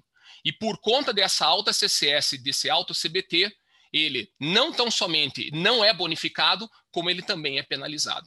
Tá certo? Então, esse, assim, quero começar minha apresentação dizendo o seguinte: é, nem todo leite é igual, tá certo? Há sim, mesmo em cenários de crise, possibilidades de, com qualidade, você conseguir uma valorização maior pelo seu litro de leite. Vamos lá, vamos falar um pouquinho da composição normal do leite de vaca, né? Esse é um slide assim relativamente comum. Eu acho importante quem trabalha com bovinos leiteiros saber, né, exatamente qual é a composição desse produto que nós trabalhamos. Então, os três componentes principais do leite é a lactose, né, que é o açúcar do leite, um valor aí ao redor de 4,70. Vou falar pouco, porque ele, na verdade, ele pouco entra em sistemas de pagamento de leite por qualidade. E, logicamente, o ênfase dessa apresentação, inclusive está no título da apresentação, eu vou falar de gordura, tá? Em geral, na raça holandesa, ao redor de 3,50 com uma grande, digamos assim, variação no tipo de ácido graxo que constitui essa gordura, e proteína, um valor normalmente menor, 3,20, 3,30, e ela constituída por essas frações que eu vou detalhar ao longo da minha apresentação. Tá? Então, o foco dentro desses componentes do leite hoje vai ser gordura e proteína, porque, repito, eles são os sólidos que normalmente são valorizados tanto pela indústria como pelos consumidores. Tá certo? Vamos começar com a gordura. Então, acho que é bem conhecido por todos que entre esses três principais componentes do leite, gordura, proteína e lactose, a gordura é o componente de maior variabilidade. Tá? É, inclusive, normal, é possível acontecer que num mesmo rebanho, você, inclusive com as mesmas dietas, você tenha vacas produzindo 2,50 de gordura e 4,50 de gordura, inclusive muitas vezes no mesmo lote. Tá? Outra constatação, que já foi mencionado e que é amplamente conhecida pela indústria, é que a porcentagem de gordura também é fortemente é, influenciada pelo grupamento racial. Tá? Agora, então, antes de falar estratégias nutricionais para alterar ou manipular ou aumentar a gordura, vamos ter que revisar um pouquinho como que essa gordura é formada, tá? Então, como já dito, é um componente que varia muito, não só entre vacas, mas varia entre ordenhas, tá? Varia entre rebanhos, varia entre raças e até mesmo varia muito entre espécies. Normalmente, pelo menos no caso da gordura do leite, na, desculpa, na gordura do leite bovino, predominam os triglicerídeos. 98 a 99% são triglicerídeos, que é um tipo muito comum de gordura, vamos dizer assim, formada por um álcool chamado glicerol e três ácidos graxos. Os ácidos graxos unidos que se ligam a esse glicerol são muito heterogêneos, tá certo? Então, o leite, na verdade, ele é um pool de vários tipos de ácidos graxos que, somados, dão aquele teor de gordura final. Os três mais importantes, tá? É o C16-0, que é o palmítico, né? O ácido oleico, C18-1, e o ácido esteárico, com esse 12% aqui. Se a gente somar esses três principais ácidos graxos, a gente tem praticamente aí dois terços, né? Dois terços da gordura do leite bovino é constituído por esses três ácidos graxos. Mas vejam, gente, a gente tem ácido graxo de muito, assim, de, assim, bastante discrepantes, né? Inclusive, eu estou colocando essa afirmação aqui, que no leite de vaca, na gordura do leite de vaca, há mais de 400 diferentes tipos de ácidos graxos. Eles são ácidos graxos de cadeia curta, de cadeia média, de cadeia longa. Eles são, ou eles podem ser, saturados, insaturados, poliinsaturados.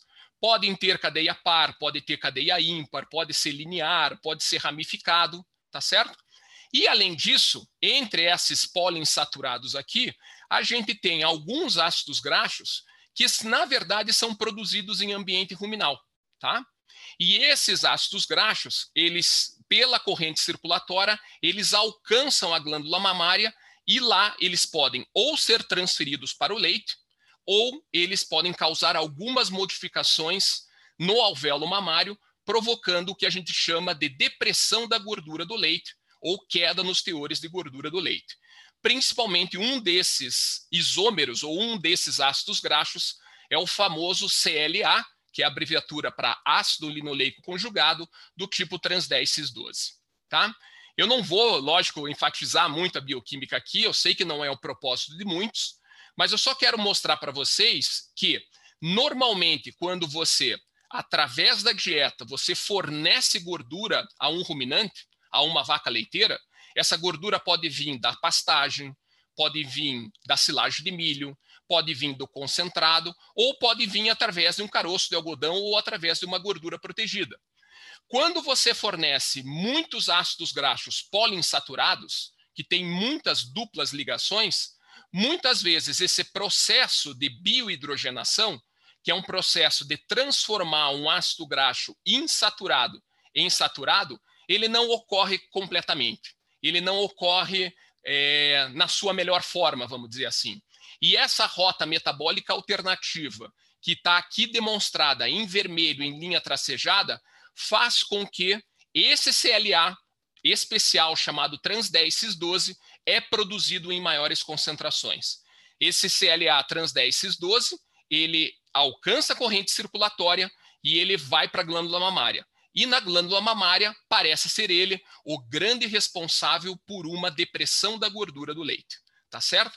O principal razão da produção em excesso de CLA trans 10 cis 12 é principalmente queda do pH ruminal.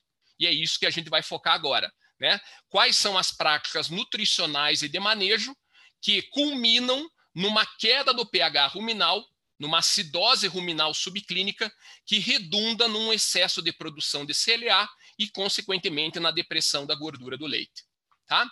Veja bem, na gordura do leite, a gente tem ácidos graxos de diferentes origens. Tá? Uma parte dos ácidos graxos que são formados na glândula mamária vem da dieta, basicamente pela ingestão de carboidratos. Esses carboidratos produzem ácidos graxos voláteis de cadeia curta.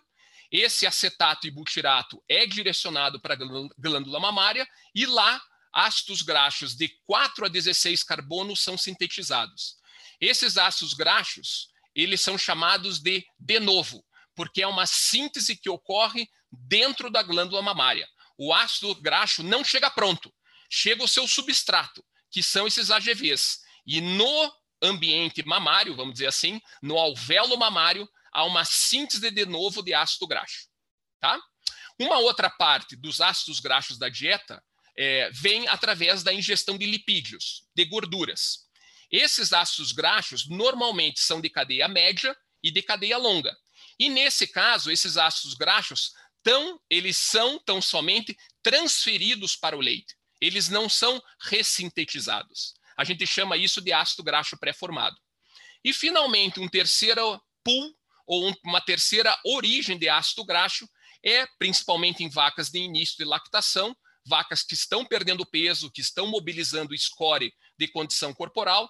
Essas vacas perdendo peso podem ter uma maior concentração de ácidos graxos livres na sua corrente circulatória e parte desses ácidos graxos alcançam o alvéolo mamário e são transferidos para o leite. Esses ácidos graxos, repito, normalmente são de cadeia longa. Então é isso que eu quero que vocês não esqueçam, tá? Eu quero que vocês notem que, na verdade, quando a gente tem a gordura do leite, na verdade, a gente tem um conjunto de ácidos graxos que tem diferentes origens. Então, normalmente, para simplificar essa discussão, já que são muitos os tipos, a gente agora nos últimos anos, e isso eu estou tentando trazer como novidade a vocês, porque isso cada vez mais terá que ser conhecido pelos produtores e principalmente por seus técnicos e pelos nutricionistas, a gente divide então esses ácidos graxos em três tipos. Os ácidos graxos que são sintetizados de novo na glândula mamária, que, como eu já disse, eles são de cadeia curta e média. Os ácidos graxos pré-formados, que vêm ou da dieta ou vêm da lipomobilização, que normalmente eles são de cadeia longa. E, finalmente, os ácidos graxos mistos, que estão no meio do caminho. Eles são tanto sintetizados de novo, como eles são pré-formados. E aqui a gente tem a típica é, proporção de cada um deles. Veja, é, só para simplificar, portanto, eu estou pegando aqui a gordura do leite de um tanque ou de um ou de uma vaca leiteira que, por exemplo, produziu 3,80 de gordura. A gente tem uma fração pequena daquele álcool chamado glicerol, que corresponde aí a 5% da gordura total, e a gente tem 95% de ácido graxo. Como eu falei para vocês, desse total de 3,80, 24, 25% vai ser de novo, sintetizado na glândula mamária, 1.3, 1.4 vai ser pré-formado, que é dieta e lipomobilização, e o misto é o meio do caminho, que corresponde a mais 1,4%. Então, aqui, só para corroborar né, esse resultado, numa grande e boa fazenda da região de Castro, onde nós conduzimos um experimento anos atrás, a gente fez o perfil de ácidos graxos da gordura do leite dessas vacas, 80 vacas tiveram o seu perfil avaliado, a gente tinha um receio né, de uma gordura talvez um pouco baixa, por conta da alta produtividade, eram os lotes, eram, era uma fazenda de alta produção, e nesse experimento, vacas do lote de alta participaram do experimento. Então, realmente, vacas excepcionais, um lote de multíparas, de início de lactação, 104 dias de DEL, e percebam que é isso mesmo. Né? A gente tem aqui 1,4 de pré-formado, a gente tem 1,0, 1,10 de misto, e a gente tem 0,9 de de novo. Tá? Qual que é o significado disso tudo? O foco de agora em diante, gente, vai ser em tentar estimar qual é a proporção de ácido graxo de novo na gordura do leite de tanques de vacas, ou até mesmo de vacas individual. Porque o que eu quero comentar com vocês que quando uma vaca tem gordura baixa, a gente tipicamente afirma que essa vaca pode ter apresentado acidose subclínica. Agora, os trabalhos mostram que não é a gordura baixa total que é indicativo de acidose, mas sim é indicativo de problema quando dentro dessa gordura baixa a proporção de ácidos graxos de novo que são sintetizados na glândula mamária está baixa. Então, num trabalho que já está completando aí seus quatro anos, né, em rebanhos norte-americanos, tá? A gente tem 20, 40 rebanhos norte-americanos que foram monitorados e esses 40 rebanhos foram divididos em muita gordura de novo, pouca gordura de novo. E olha só o que eles constataram e eles observaram nos rebanhos que tinham alta proporção de de novo. Alto de novo significa boas condições ruminais, boa fermentação ruminal. Então eles encontraram de fato maiores teores de gordura total e proteína no tanque. Isso é interessante, né, gente? Uma parcela do teor de gordura tendo alta correlação com teor de proteína. Indicativo, mais uma vez, que essas vacas estão tendo todas as condições para ter uma máxima síntese de proteína microbiana. Esses rebanhos com alto de novo tratavam as vacas em mais refeições por dia, havia pleno espaçamento de coxo, não havia competição, não havia problema de consumo pelas vacas submissas, havia pouco né, ou nenhuma sobrepopulação, que é quando você coloca mais vacas do que camas ou coxos dentro de um estábulo. A inclusão de fibra efetiva era plena, era correta, e a inclusão de gordura não era grande. Consequentemente, esses rebanhos apresentaram alto de novo e apresentaram todas essas consequências positivas que vocês observaram. Tá?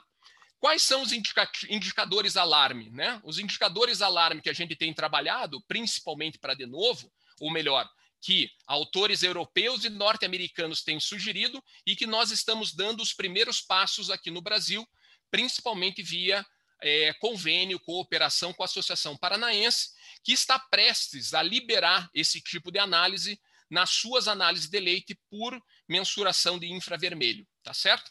Então, os indicadores alarme seriam que a gente não deveria ter menos do que 0,85% de de novo dentro do leite, ou, se você quiser expressar em ácido graxo, menos do que 24%. Tá certo?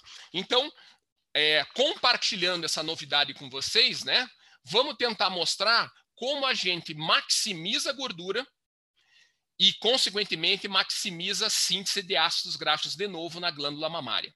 Veja, a dieta de uma vaca leiteira, principalmente uma vaca é, em semi-confinamento ou uma vaca confinada, nada mais é do que um balanço entre carboidratos não fibrosos e FDN, ou seja, fibra.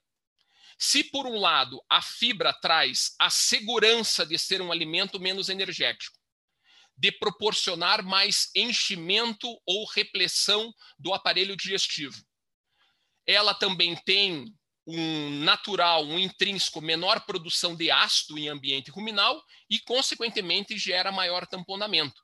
Então, vejam, os alimentos que são ricos em FDN, que são as pastagens, que são as silagens, que são os fenos, que são os pré-secados, eles são, em geral, alimentos menos energéticos, que trazem segurança e saúde, e pleno tamponamento, só que com menor aporte de energia. Por outro lado, a gente precisa, para balancear uma dieta, carboidratos não fibrosos, em particular amido. Amido e CNF não são sinônimos, mas a principal parcela do CNF é amido. Amido, sim, proporciona menos enchimento ruminal, gera maior produção de ácido dentro do rumen e proporciona menos tamponamento. Mas é, são fontes de CNF, principalmente grãos e cereais, que proporcionam a energia que é compatível com médias e altas produções que todo produtor deseja. Então veja que o nutricionista e o seu produtor têm que ter em mente que esses dois componentes são importantes na hora de fechar uma dieta, tá certo? Focando em fibra, né? Esse é um requerimento antigo, né? De certa forma, a gente está completando praticamente 20 anos do lançamento do último NRC, todas as expectativas do lançamento da nova versão, que deverá acontecer em 2021. Basicamente, o que essa tabela diz é que a gente pode trabalhar como requerimento mínimo de FDN total na dieta de 25% da matéria seca, desde que 75% dessa dieta venha da forragem, ou seja, seja fibra longa, que estimule a mastigação e a ruminação do animal. Nessa referência, também há uma, um segundo ponto que tem que ser destacado nessa tabela. O NRC de certa forma, até aceita você trabalhar com proporções de FDN forragem mais baixos. Mas para cada um ponto de redução de FDN forragem, você tem que compensar adicionando dois pontos de FDN total, vindo principalmente de subprodutos fibrosos, como é o caso da casquinha, é o caso da polpa, é o caso do resíduo de cevada e é o caso de outros subprodutos fibrosos que podem colaborar para a gente fechar o requerimento de uma vaca de leite. Tá certo? Então veja que 20 anos atrás, a gente tinha um conceito de FDN total. E agora, nos últimos anos, a gente deu um passo à frente, porque a gente começou a falar de FDN fisicamente efetivo. Tá certo? O FDN fisicamente efetivo ele está relacionado com mastigação, com ruminação. É um valor, esse fator de efetividade física, que varia de 0 a 100%. Zero é um alimento que é pouco efetivo, tá certo? Ele não estimula mastigação e muito menos ruminação. Ele entra no rumen e ele, a vaca não rumina esse componente, tá certo? Enquanto que os alimentos que se aproximam a 1 ou 100%, por exemplo, palhas, fenos, são alimentos que ficam vários dias, tá? No rumen e ele é ruminado pela vaca, ele é remastigado pela vaca leiteira. Veja que para cálculo do FDN fisicamente efetivo, a gente multiplica o componente químico, que é o FDN total, e multiplica por esse fator de efetividade física. Tá? Quanto que é esse valor? Então veja, um trabalho que talvez tenha sido um dos mais impactantes no estudo de fibra para vacas leiteiras na última década, por Zebelli e coautores, a gente basicamente tem uma associação aqui com fibra efetiva, estimado pelas peneiras, peneiras do Penn State, né? usando os crivos de 8 milímetros, que é a segunda peneira, né? A primeira é de 19, a segunda é de 8, tá certo? Aquela penúltima pode jogar fora. O que nos importa é a primeira e a segunda e o fundo, obviamente. Então veja, pela correlação entre FDN fisicamente efetivo determinado na peneira de 8 e a sua associação com consumo e pH ruminal, o que a gente nota é que a gente tem, tem, tem três regiões. Por exemplo, se a gente numa dieta de vaca leiteira, região C, a gente coloca muita fibra longa, basicamente a gente tem um pH ruminal muito saudável, tá certo? É a linha em azul. Mas agora, qual que é o limitante desse sistema de produção? Pouco consumo. Porque basicamente, como a gente já discutiu, fibra, eh, dietas muito ricas em fibra tem muita repressão, pouca taxa de passagem e, consequentemente, o animal vai ter menor potencial de consumo, o que vai limitar a produção. Por outro lado, se a gente vai aqui na região A, a gente tem o contrário, a gente tem dieta com pouca fibra longa, tá certo? Muito concentrado. Nesse caso, a gente tem, logicamente, uma situação, né? Pegando aqui a linha azul, que é o pH ruminal, um sacrifício do pH ruminal, tá certo? O consumo ele é adequado, a vaca come bastante. O problema é que ah, o pH ruminal é sacrificado e, consequentemente, as consequências de depressão da gordura do leite aparecem. Então, esses autores sugeriram que a gente tem uma região intermediária que varia de 15% a 19%, em que é um meio termo que nós devemos buscar na hora de fechar uma dieta. Nesse meio termo, que é a região B, a gente tem o melhor dos dois mundos, que seria ter um ápice da ingestão, ainda com manutenção do pH ruminal. Tá certo? Então, vamos pegar agora o nosso programa aí, o RLM Leite, né? Um programa que é muito usado no Brasil, né? É... E vamos pegar uma dieta e eu vou tentar avaliar com vocês como calcular o FDN fisicamente efetivo usando esse ponto de corte de 8 milímetros usando as peneiras Penn State, tá certo? Então, num determinado produtor, a gente usou a primeira peneira de 19, a segunda peneira de 8, a gente descartou a peneira, as, a, a, a última peneira, e a gente só ficou com o fundo, tá?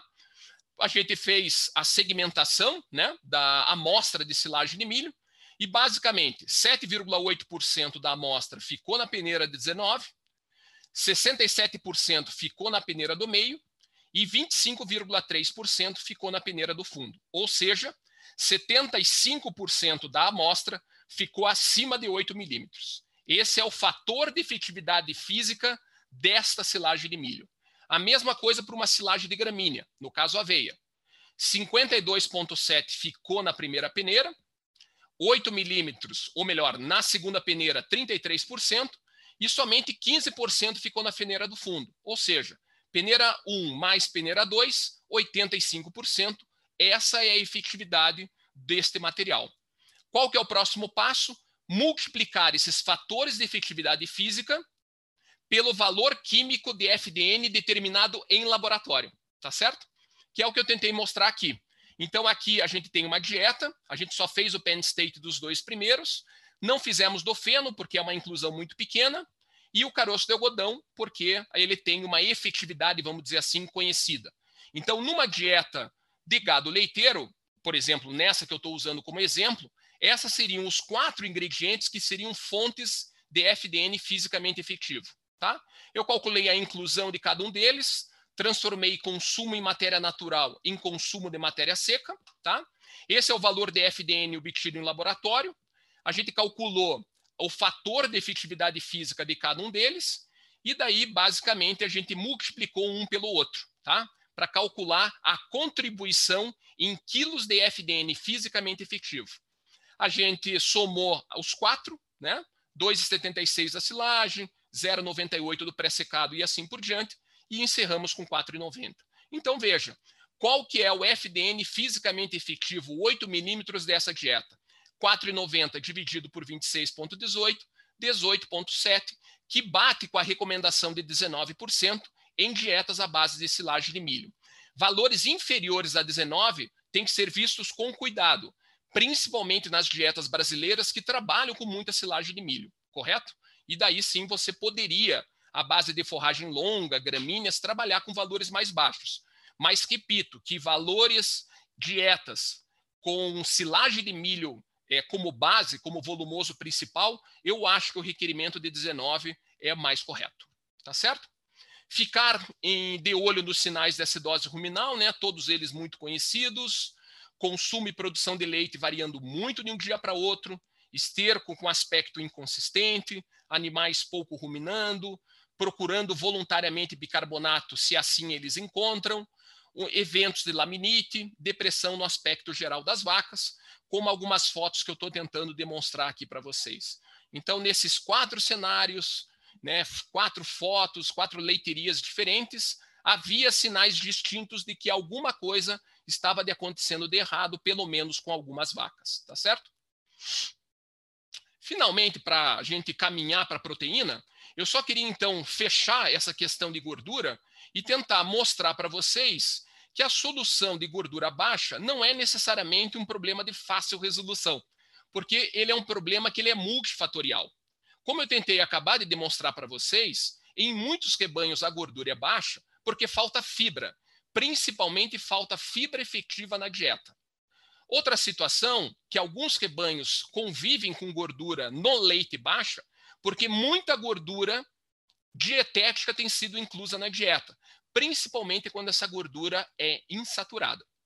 Outra situação que pode acontecer é amido demasiadamente alto tá? Principalmente quando o amido é muito fermentável. O amido é muito degradável no rumen, tá certo? Uma outra situação é na ocorrência de micotoxinas, algumas delas têm relato que podem contribuir por uma gordura baixa, mas um cenário talvez mais comum e mais conhecido seria, por exemplo, você colocar numa dieta uma dose demasiadamente alta de monenzina, que é um ionóforo muito popular em dietas de vaca de leite no Brasil. E, finalmente, em muitos rebanhos, você tem problema de manejo. Ou seja, até os níveis de fibra, de amido, de estratetério estão corretos. Mas, às vezes, por falta de manejo, você acaba suplementando muito concentrado num único trato, ou em dois tratos diários. E isso contribui para que o quadro de depressão da gordura do leite ocorra. Então, esse é um cenário muito comum, a combinação de mais de um problema ao mesmo tempo. É isso que eu quero tentar demonstrar com esse slide. Porcentagem de proteína. Veja, vou tomar uma aguinha aqui, gente. O ponto que eu queria, para fazer um comparativo com a gordura e com a lactose, é que a proteína é um componente de mediana variabilidade. Ele varia menos que a gordura, mas ele varia mais que a lactose. Tipicamente, na proteína que nós trabalhamos aqui no Brasil, é a proteína total. Dentro dessa proteína total, a gente tem 93, 94% de proteína verdadeira. E a gente tem 6 a 7% de nitrogênio não proteico, principalmente ureia, tá certo? Isso é importante porque, principalmente para os colegas, nutricionistas, técnicos, que têm acesso à literatura de outros países, às vezes eles percebem, veem um resultado com proteína talvez não tão boa e acham até, nossa, que proteína meia boca, a proteína não é tão, tão boa quanto a nossa, vamos dizer assim, só para lembrar que tem essa correção que tem que ser feita. A maioria dos trabalhos no Brasil, os resultados de proteína são expressos em proteína total. E na América do Norte e Europa, tipicamente são expressas em proteína verdadeira, tá certo? E há essa diferença de 6 a 7% que teria que ser contabilizada, tá? Quais são as proteínas que formam a. Quais são os componentes da proteína que formam a proteína total? Caseína é o nosso carro-chefe, né? E talvez, vamos dizer assim, é, é um dos pontos de maior orgulho para quem trabalha com leite, porque é uma proteína de altíssimo valor biológico, incomparável, né? Então, assim, todos esses é, produtos que tentam competir com o leite, ao comparar valor biológico de aminoácido, fração proteica, a caseína é incomparável com qualquer outra tentativa de bebidas lácteas, bebidas que tentam competir com leite, vamos dizer assim. Vários tipos, né? Mas vamos representar tudo com 77%.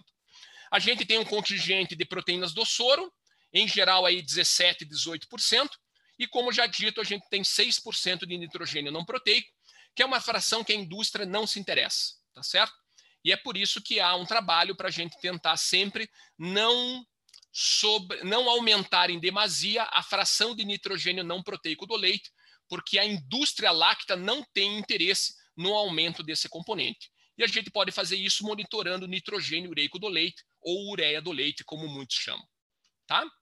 Veja, para você perceber, né, é, qual é a origem da proteína do leite, que está aqui representado aqui nesse box que eu estou circundando aqui com o cursor, vejam que é, a proteína do leite basicamente é formada às custas de proteína metabolizável. E essa proteína metabolizável tem dois grandes contribuintes. Tem um terceiro que é proteína endógena, que é uma fração muito pequena que eu não vou discutir. Mas os dois componentes principais da proteína metabolizável é PNDR, que é a proteína não degradável no rumen, e principalmente proteína microbiana. Então veja, o ponto-chave é o seguinte: se você quer aumentar nutricionalmente a proteína do leite, aumente síntese de bactéria na glândula mamária. É, desculpa, no rumen. Tá? Então, repetindo, tá? Para maximizar proteína do leite, e maximizar proteína metabolizável, a gente principalmente precisa é, propiciar ao rumen da nossa vaca as melhores condições possíveis para que o máximo de proteína microbiana seja sintetizado dentro desse rumen, tá certo? Então vamos lá. Fator dietético mais importante para aumento da proteína do leite, como eu disse, é proteína microbiana. Agora, na opinião de vocês, qual é o componente da dieta que mais contribui para aumentar a síntese de proteína microbiana.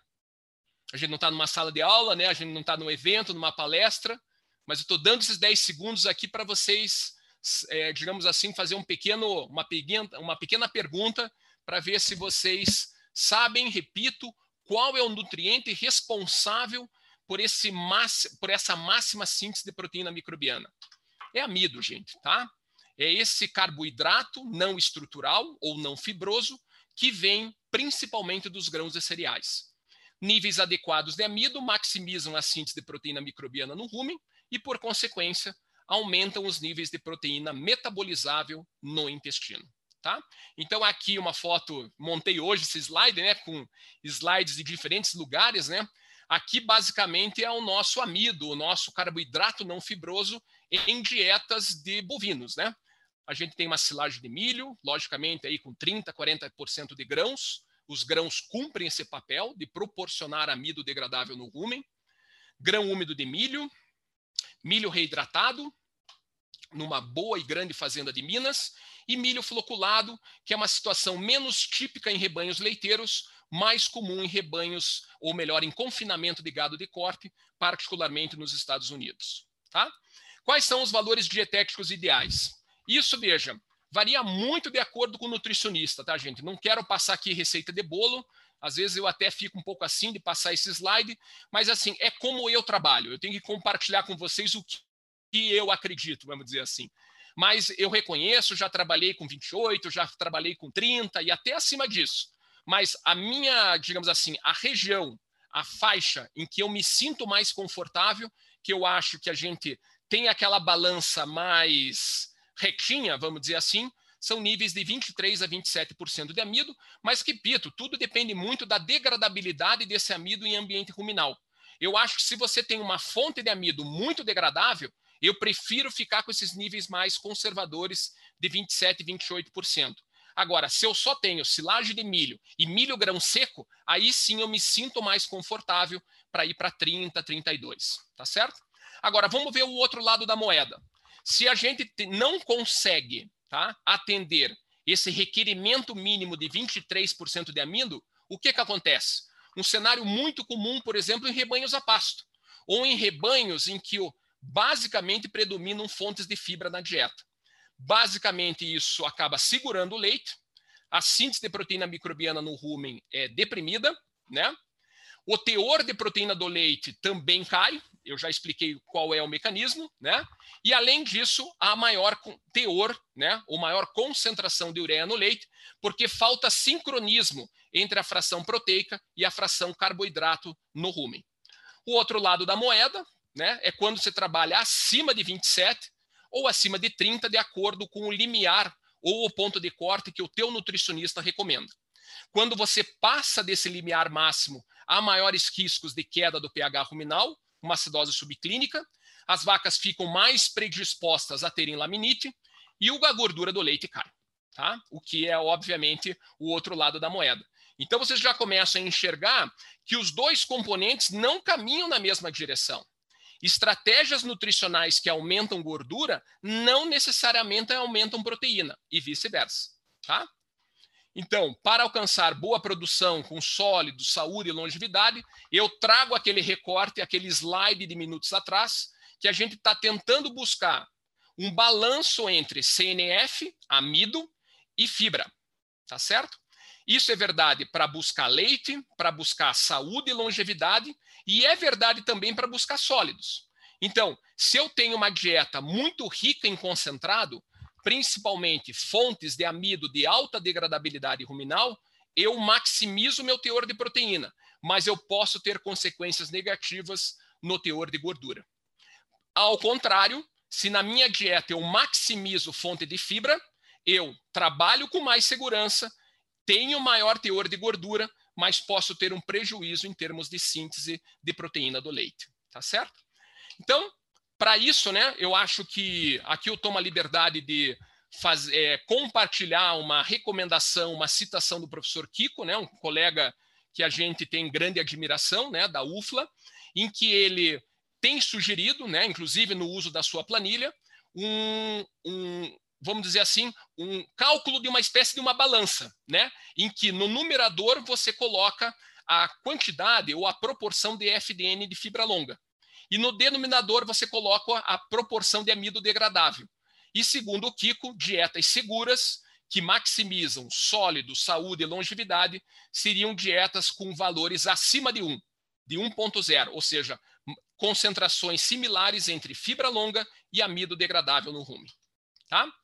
Porcentagem de lactose, eu não vou comentar, né, porque não é, né, digamos assim, um nutriente ou um componente do leite de relevância em sistemas de pagamento de leite por qualidade, mas só lembrando que numericamente é o componente mais importante, né? Numericamente é o valor mais alto. Ele tem pouca variabilidade entre vacas, entre rebanhos, tá certo? Ele é responsável pelo equilíbrio osmótico entre o sangue, entre o sangue e o alvéolo mamário. E na minha opinião, ele assim, ele, ele é pouco afetado pela nutrição, mas sim, ele é afetado pela saúde da glândula mamária. Então, se a gente se depara com rebanhos que têm CCS e CBT muito altas, aí na, assim, acima de 500, acima de 200, 300 de CBT, é sim comum encontrar valores de lactose inferiores a 4,5, que é indicativo, vamos dizer assim, de um comprometimento ou de um sacrifício da lactose por conta da alta CCS e CBT. Como eu falei, raramente incluído em sistemas de pagamento de leite por qualidade. Tá? Aqui é só um trabalho recente que mostra como essa lactose é sintetizada na glândula mamária. Esse material vai ser compartilhado com vocês, né? Esse é um trabalho bem bacana, bem recente, que mostra como esse disacarídeo é produzido. Basicamente, a união de uma glicose e a união de uma galactose. Isso é produzido numa organela chamada complexo de Golgi e essa vesícula é liberada no leite. Tá? É, opa, gente, aqui, o que, que eu fiz aqui, gente? Vixe, mãe do céu. Só um pouquinho aqui, gente. Agora me assustei aqui, gente. Então vamos lá. Já caminhando agora para o final, né? Eu tô ainda tô nos últimos minutos aqui. Eu só queria então ressaltar para vocês que nutricionalmente gordura e proteína são antagônicos, né? As estratégias nutricionais que aumentam uma acabam piorando a outra em geral. Então isso aqui é um trabalho, uma revisão relativamente antiga, mas que obviamente essas estratégias nutricionais continuam existindo. E vejam que nesse cenário você basicamente tem a prática de nutrição adotada, é, são dois slides na verdade, tá? Estou voltando no primeiro. A gente tem a resposta potencial em quilos de leite, a resposta em proteína e a resposta em gordura. O que eu quero que vocês percebam é que quando você adota práticas que culminam na melhoria da proteína, geralmente o leite vem junto, ou vice-versa. Ao melhorar o leite, o teor de proteína normalmente aumenta. Mas geralmente essas práticas que aumentam leite e aumentam o teor de proteína acabam atrapalhando ou piorando o teor de gordura. Isso geralmente acontece. Isso tem poucas exceções aqui nesses dois slides, tá? As únicas exceções aqui nesse trabalho foram o fornecimento mais frequente de grãos, que parece melhorar tanto o leite quanto os dois sólidos, bem como a adoção de TMR ou dieta total. Tá? Então, a TMR, sim, tem o poder, entre aspas, de levantar leite e os dois sólidos ao mesmo tempo. Tá? Eu acho que dentro dessa busca, né, já que o nosso sistema de pagamento de leite por qualidade é baseado em leite, com bonificações maiores e menores por sólidos, eu acho que nós temos que pensar em um parâmetro que retrate ao mesmo tempo os dois, tá certo? E isso basicamente pode ser atingido quando você, ao visitar um rebanho ou os, seus, ou os próprios produtores, tentarem estimar quantos quilos por dia cada vaca está produzindo de gordura mais proteína verdadeira, tá certo? A meta seriam produções acima de 2,5 quilos por dia. Mas isso, logicamente, em bons rebanhos. Mas o objetivo é sempre chegar o mais próximo possível desse limiar. Então, numa situação, numa situação real, num rebanho aqui de 38 quilogramas de leite ao dia de média, com 3,60 de gordura e 3,20 de proteína total, ou 3,04 de proteína verdadeira, né, adotando aquele redutor de 5 ou 6%, a gente tem a produção por dia, por vaca, de 2,52 quilos de, de, de, gordura mais proteína verdadeira. Né? Esse num rebanho monitorado aí durante um período de 12 anos, cada ponto é uma visita. Vejam a produção de sólidos média desse rebanho ao longo desse período. O rebanho está encostando perto dessa meta aqui de 2,50. Tá?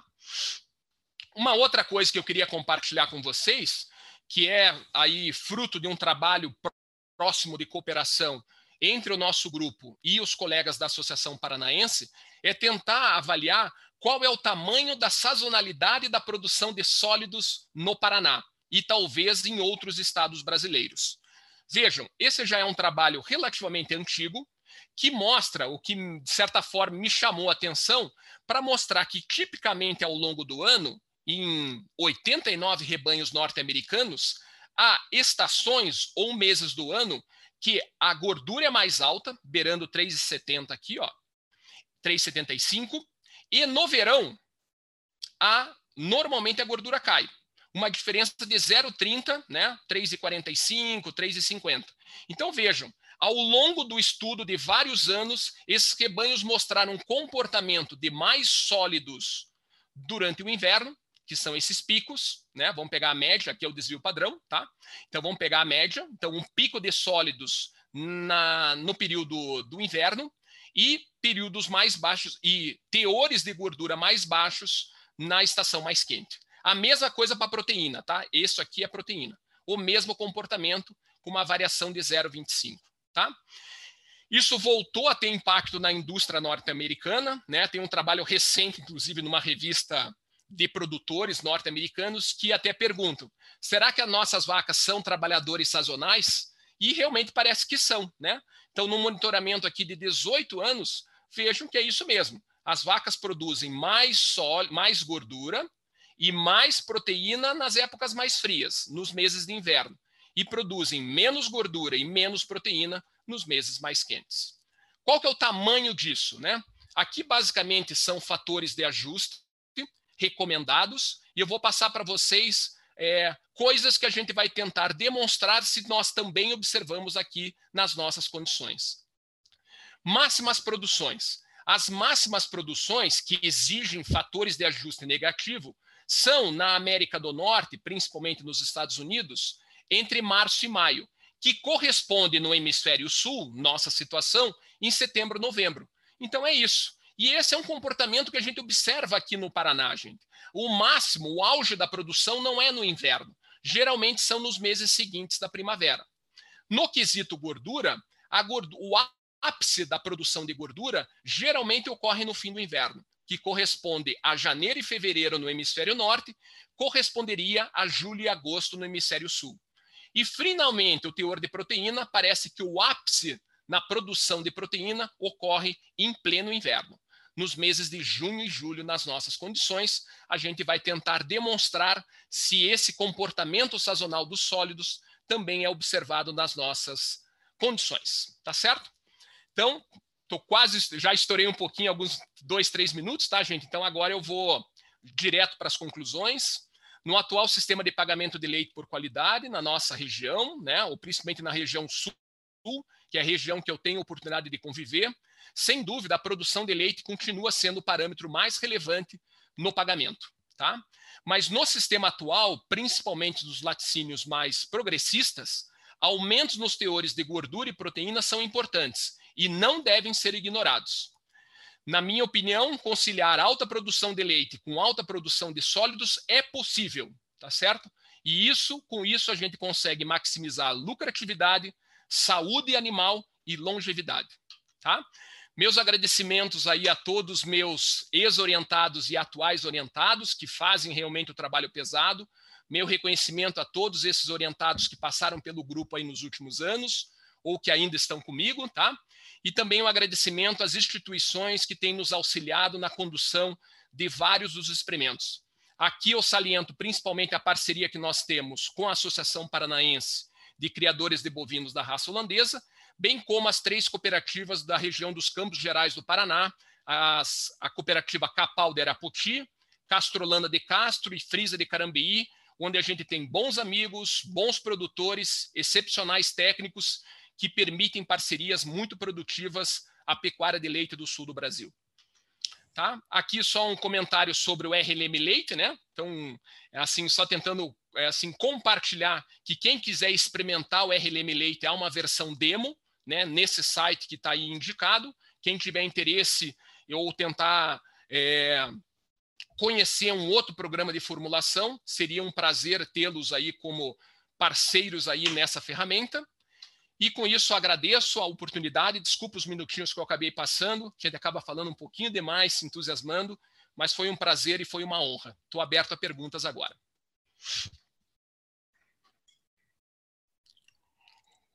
Perfeito, perfeito, Rodrigo. É, obrigado aí pela excelente apresentação, muitos dados, muitas informações. Para mim foi uma, uma volta no tempo aí, porque pude relembrar os tempos que eu era nutricionista, né? E estou vendo que algumas coisas mudaram, algumas coisas evoluíram, mas outras coisas são mais ou menos a, é isso aí. É, a, a teoria, a prática que, que existiam lá atrás, né?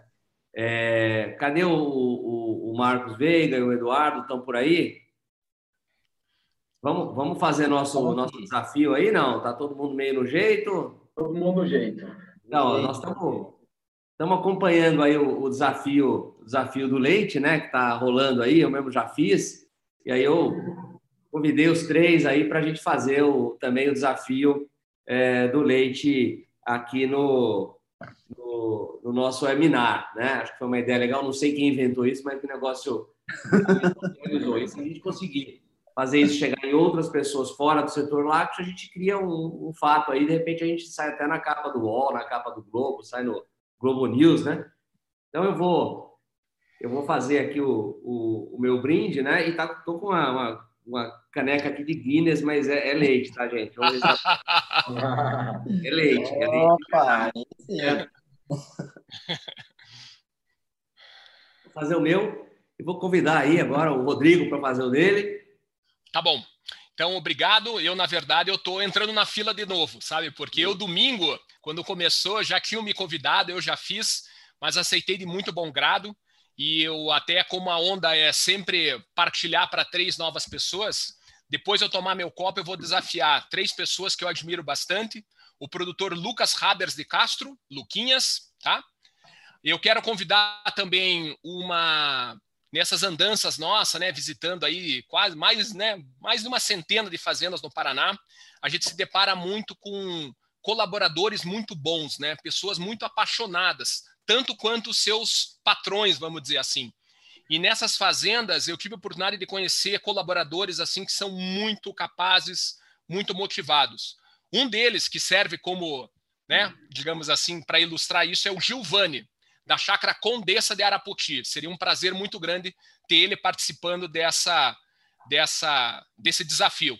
E finalmente o nosso, entre aspas, nosso mentor, né, o nosso, digamos assim, a pessoa que a gente tem grande admiração por ser aí o papa da nutrição de vaca de leite do país, o professor Kiko Marcos Neves Pereira, são os três que eu desafio. Bem, bem lembrado, bem lembrado. Ele está passando batido por enquanto aí, mas não vai escapar dessa, não. Obrigado. É, Eduardo, vamos você agora, depois a gente finaliza com o Marcos aí, a gente vai para as perguntas. Perfeito, Marcelo. Bom, os meus três desafiados aqui, eu não poderia deixar de, de falar. Minha prima Renata Dantas, que está em Goiás, ela não é, trabalha propriamente com leite, então eu desafio ela a entrar é, nessa nossa jogada.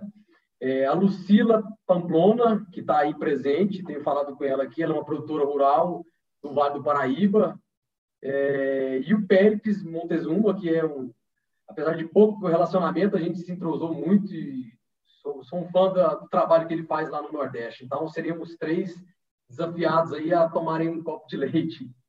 Você deu troco na sua prima agora, né? Rapidinho. Marcos. Opa. Beleza.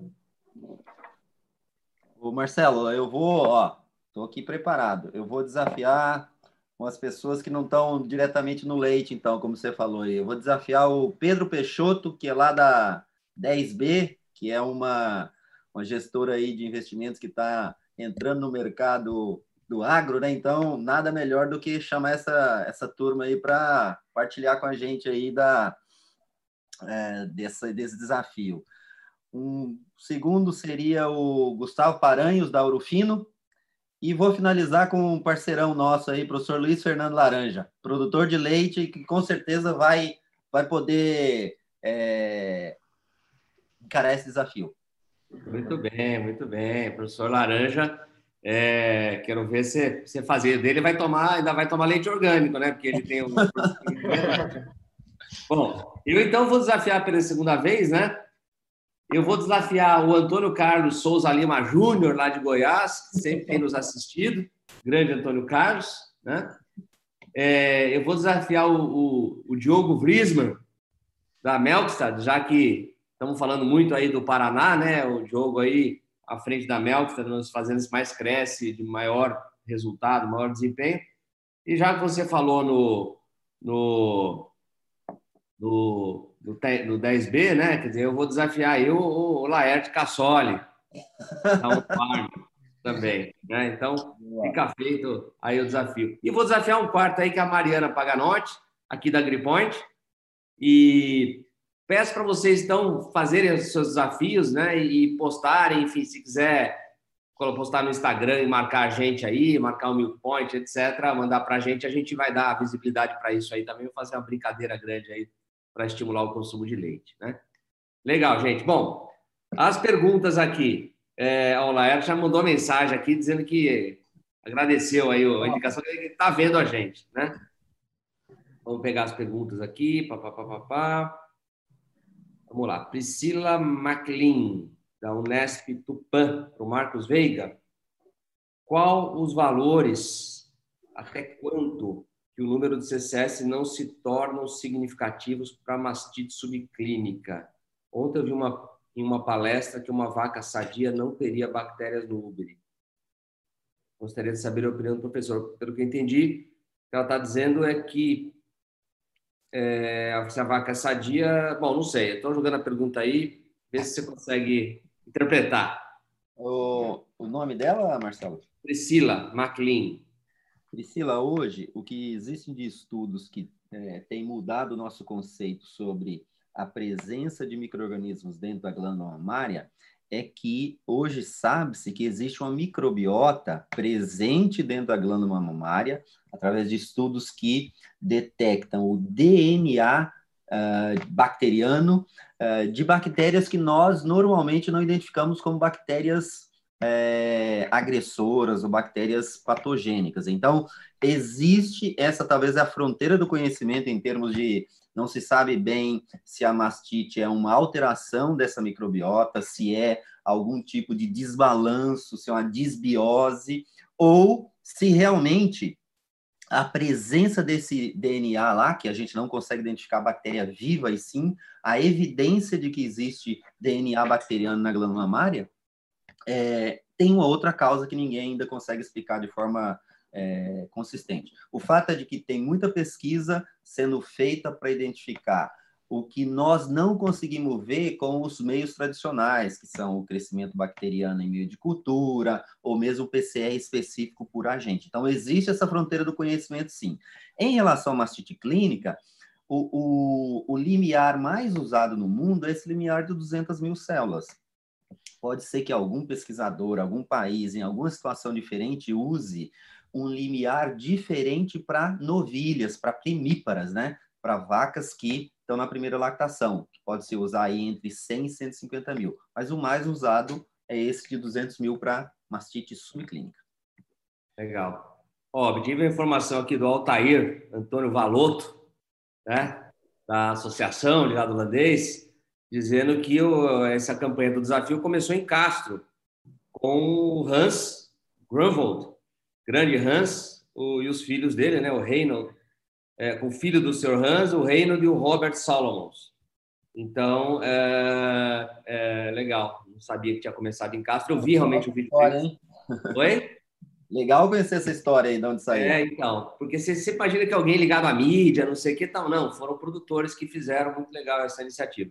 E a Priscila deu os parabéns pela palestra falou que era isso mesmo que ela queria saber. Eu uhum. até peço desculpas aí pela não conseguir entender muita pergunta, porque não é muito a minha área, mas o Marcos conseguiu desempenhar. É... Rodrigo, eu tenho uma, uma pergunta aqui para você, que é o seguinte. É... Faz anos que a gente está falando aí do, do pagamento por qualidade, né? E dos componentes teriam um peso muito menor que o volume aqui no Brasil comparado com outros lugares, né? É... Hoje, mais de 70% do leite processado no Brasil ele depende do teor de sólidos diretamente. Né? É, nós estamos falando de 40% de queijo, mais leite em pó, mais iogurte, etc, etc. Manteiga precisa de sólido, né? Tirando basicamente o leite fluido, né? É, os outros todos dependem de sólidos. Você acha que a indústria deveria ter uma, uma premiação maior por qualidade de nutricional? Está bobeando? É, como é que você vê isso? Então, Marcelo, eu acho que é assim, ó. Eu acho que o grau de adoção dessas bonificações por, por componentes, ela realmente é um reflexo do que esses laticínios e empresas acabam comercializando. Então, sim, a gente tem, vamos dizer assim, é, uma relevância importante da, dos derivados lácteos, mas eu acho também que, comparativamente aos outros países, ainda há um consumo de leite fluido que, de certa forma, freia um pouquinho essa velocidade da adoção. Mas eu enxergo que sim, o, a, a adoção dos sistemas de pagamento de leite ela, ela é lenta, mas ela está ocorrendo e ela é inevitável e ela não tem volta, tá? Então, assim, eu vejo principalmente em laticínios mais progressistas que, digamos assim, que a proporção ou o tamanho da bonificação estão aumentando, pouquinho, cada ano. Mas, como eu disse, é um caminho sem volta. Mas eu acho que é um pouco reflexo do destino desses lácteos no mercado brasileiro. Ou talvez uma certa facilidade que as empresas já encontram esses altos lácteos naturalmente no seu, vamos dizer assim, no, na sua cesta né, de produtores, né? principalmente talvez produtores menos tecnificados, produção de leite a pasto, gado cruzado, talvez esses teores de sólidos já vêm quase que gratuitamente, vamos dizer assim, por volume de leite que é deprimido, entendeu? Entendi. Legal. É, Roberto Barroso, Doutor Marcos, muitas vezes no campo nos deparamos com casos de mastite clínica e não temos como fazer a cultura, conhecer o agente e fazer exame de resistência aos antibióticos. Como proceder nesse caso? É, é, essa talvez é a situação de maior desafio, né? Quando a gente não tem ferramenta, não tem resultado e tem que tomar uma decisão. É, não é uh, não é fácil tomar essa decisão, mas o que se pode fazer do ponto de vista de mastite é, clínica são, é usar os antibióticos que a gente tem de amplo espectro. É a, a única opção que a gente tem quando não tem essa, essa recomendação. Agora, mesmo que não seja do ponto de vista de um resultado imediato, valeria a pena é, coletar amostras, mandar para um laboratório. Hoje eu recebo amostras lá no nosso laboratório de qualquer estado, de qualquer lugar, mesmo que a decisão de tratamento ou a decisão que for feita ela não seja para aquela vaca, mas pelo menos é, vai se tendo algum tipo de embasamento para os próximos casos, como a gente falou. Mas, sem dúvida nenhuma, que tomar uma decisão sem ter a informação é, é difícil. O que, que se pode fazer? Tratar a vaca com antibiótico de amplo espectro. Legal. Tem uma aqui da Juliana de Paula, é, acho que para o Marcos ou para o Eduardo, talvez ambos possam falar. É, tem duas perguntas. É, o protocolo ideal de secagem seria selante mais antibiótico, sem identificação do agente, para as vacas de alta CCS e somente selante para as de baixa contagem?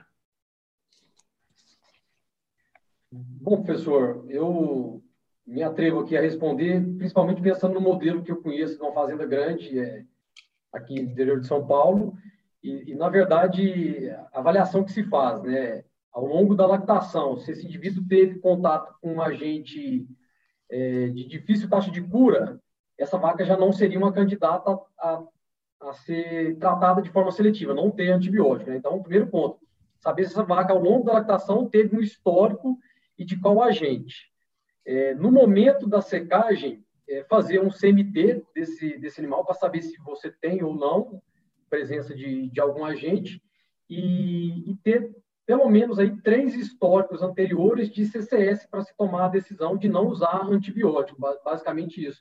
Mas a ferramenta ideal seria saber o histórico desses animais ao longo da lactação, ter as três últimas CCS e fazer um CMT inicialmente, né? E é lógico, tendo a condição de fazer a cultura na fazenda para ter a certeza que realmente nós não temos é, bactéria, aí sim podemos partir só para uso de selante. Se não, é, as cegas, né, professor, é, teria que se usar antibióticos, sim.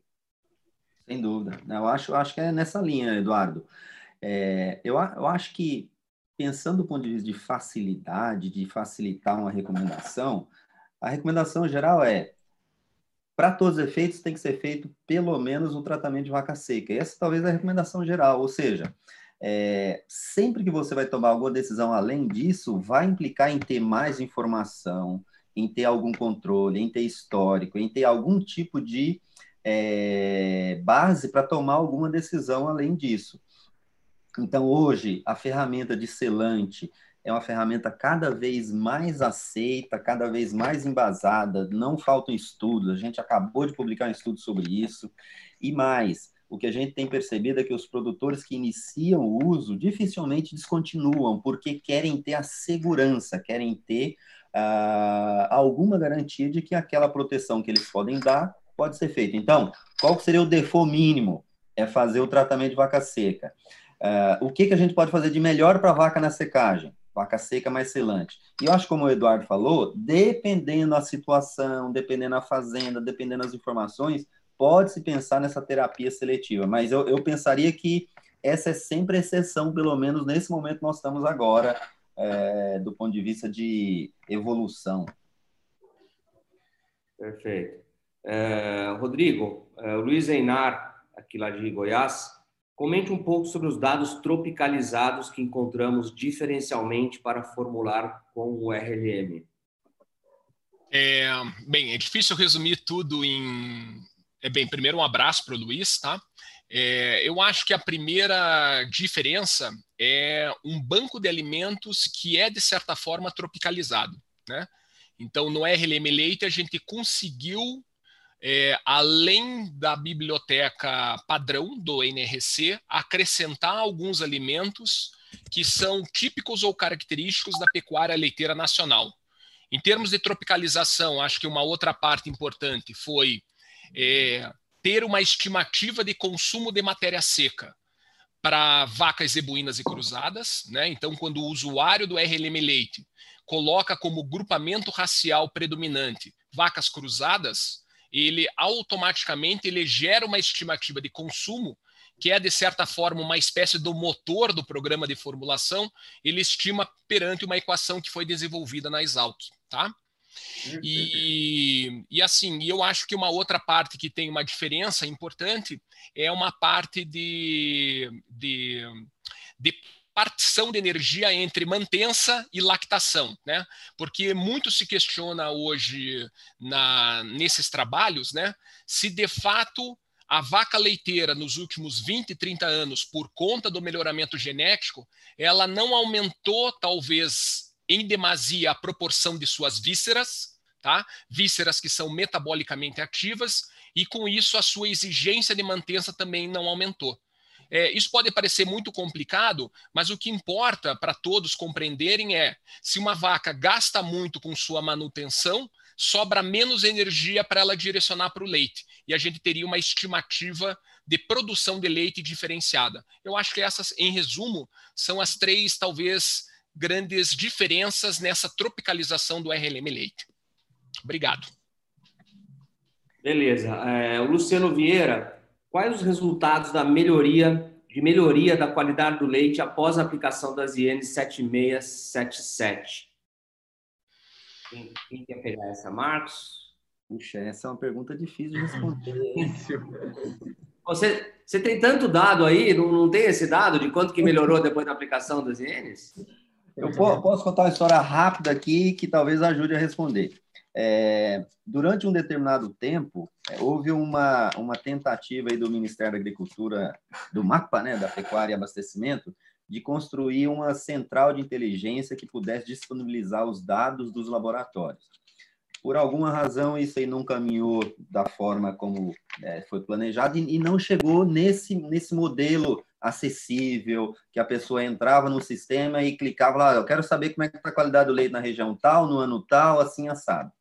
É, recentemente, nesse ano, é, especificamente no início, fui convidado para participar de um, é, um conselho consultivo lá do Ministério da Agricultura que iria retomar esses trabalhos. Então, o fato, Marcelo, é, tirando esses dados que a Clínica do Leite publica de forma, digamos, é, isolada ou algum outro laboratório disponibiliza de forma isolada, hoje a gente não tem esses dados compilados, organizados, pelo menos publicamente. Talvez alguém tenha isso e, por alguma razão, é, provavelmente o Ministério da Agricultura, né, sem dúvida que é quem é, praticamente financiou e quem é, faz alguma gestão disso. Mas do ponto de vista de transparência, de visibilidade, de é, conhecer os números, a gente não tem esse, não tem esse, esse dado.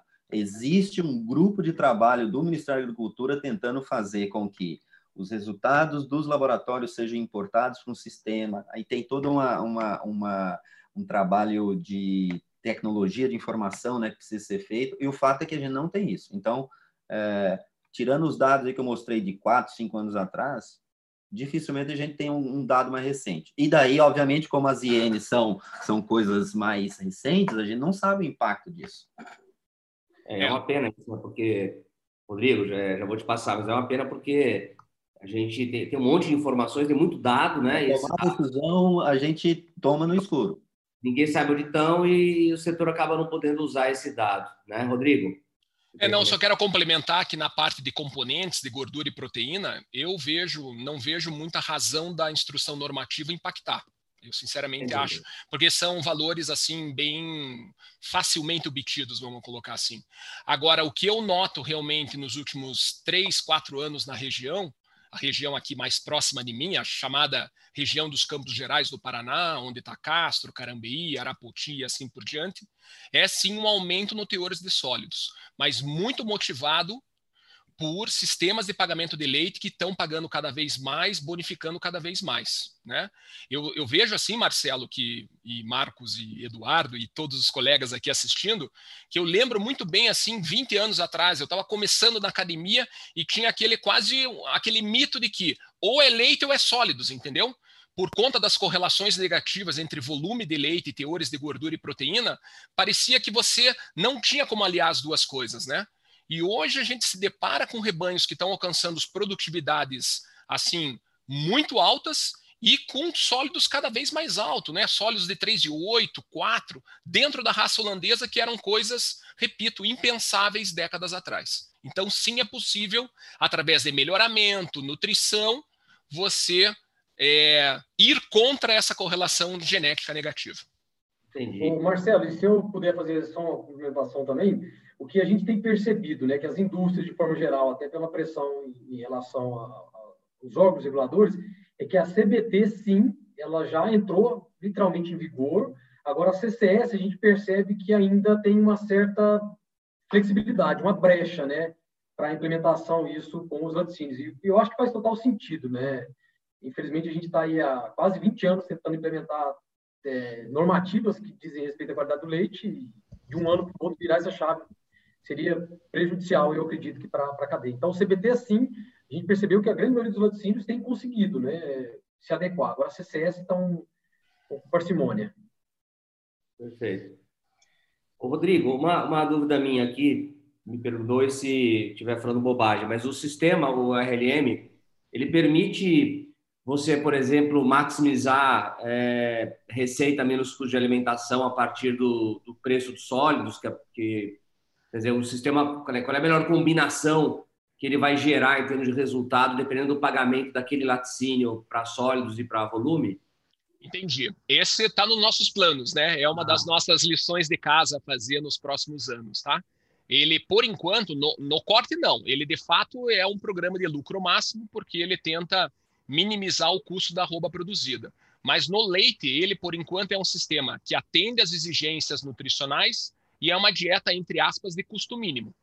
E daí, no futuro, né, talvez a gente. Eu não sei se receita menos custo alimentar é o melhor indicador, entendeu? Talvez ele é um forte candidato, sem dúvida, mas a gente tem que colocar essa otimização não linear dentro do programa para ele ser verdadeiramente um programa de lucro máximo. Entendi. Não, legal, é interessante depois ouvir a sua opinião. Por que, que não seria um bom indicador ou não seria o melhor, né? Seria é, o que, que você acha que poderia ser? Não, eu acho que assim, é, como solução para o nutricionista, talvez receita menos custo alimentar é o melhor que ele pode ter porque realmente ele é um parâmetro que, além de ser correlacionado com lucratividade, ele é facilmente calculado, entendeu? Agora, a, a parte de acomodação no preço do leite, que é a variável mais importante, ou seja, na minha percepção, entre os três é, inputs dessa fórmula receita menos custo alimentar, eu não acho que as três são igualmente importantes. Eu acho que preço de leite é a mais importante, eu acho que produtividade é a segunda mais importante e diminuir o custo alimentar é a terceiro fator de importância, ou menos importante, tá certo? Então, dentro dessas três, já que preço de leite é melhor, a gente tem que fazer um sistema que, de certa forma, em que você possa enxergar todas essas nuances de diferentes sistemas de pagamento dentro do Brasil, entendeu? Isso não é uma coisa fácil de colocar, mas é possível. É, é. possível. É. Legal. é uma boa tarefa aí que você está nos incumbindo é. ou nos sugerindo. Você está pensando no assunto, então tá tudo certo, vai sair. Não, tá, sem Quando já está anunciando publicamente isso aqui, vai ter que sair. Marcos, é, como o Jorge Dantes aqui quer saber como quantificar a contagem de célula somática a partir do CMT?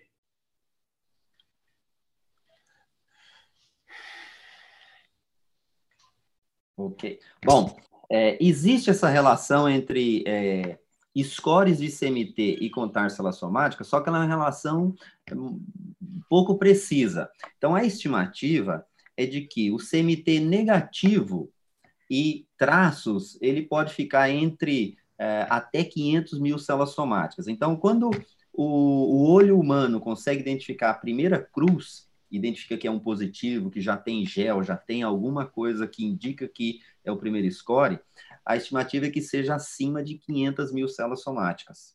Uh, o 2, você já está falando aí de milhões, e o 3 é muito estourado, ou seja, o CMT é uma boa ferramenta para identificar vacas realmente positivas, só que o CMT tem alguma imprecisão ou falha na identificação das vacas entre negativo e traços e uma cruz. Ou seja, nosso olho, nossa capacidade visual não é capaz de ter essa precisão. Aí sim entra a importância de fazer um diagnóstico com células somáticas que têm uma capacidade de, de, de uh, precisão muito mais, mais alta.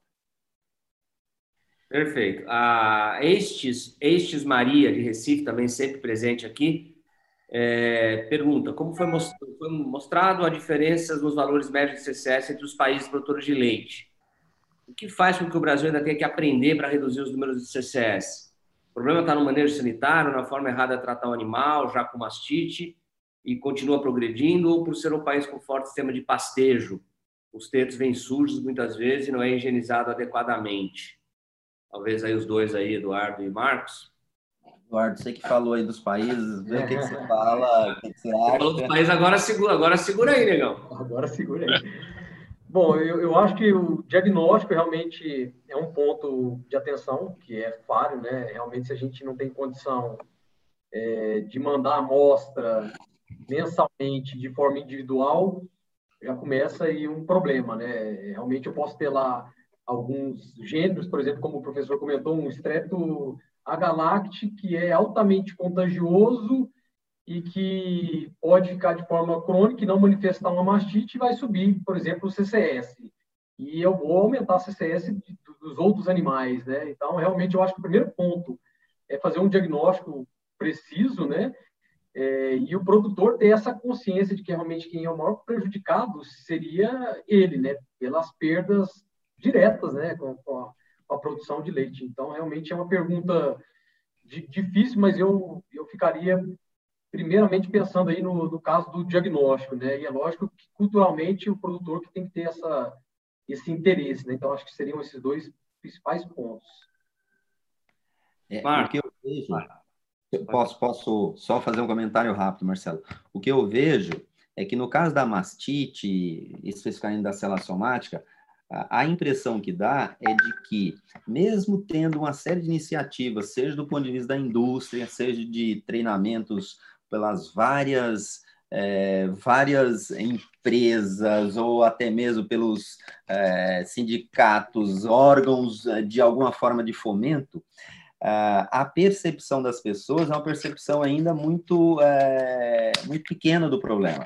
Uhum. É, Para vocês terem uma ideia, 90, 95% é, das vacas da maioria dos países que produzem leite de alta qualidade são controladas, fazem célula somática todos os meses. Isso não acontece no Brasil. Ou seja, é muito difícil a gente é, saber se nós estamos indo para o caminho certo ou não, se a gente não tem essa informação. Como o Marcelo falou há pouco, você não sabe nem qual que é a nossa média.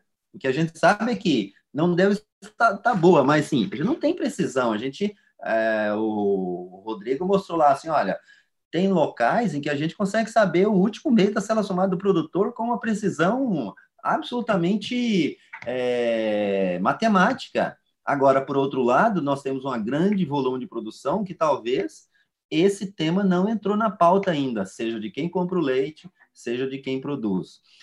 Tem um pouco, talvez, de é, desconhecimento ou de alguma forma de não dar a devida importância, mas o fato é de que nós não fazemos uh, o beabá. Bastante simples. Ou seja, nós não damos a importância que outros países já deram desde 20, 30 anos atrás.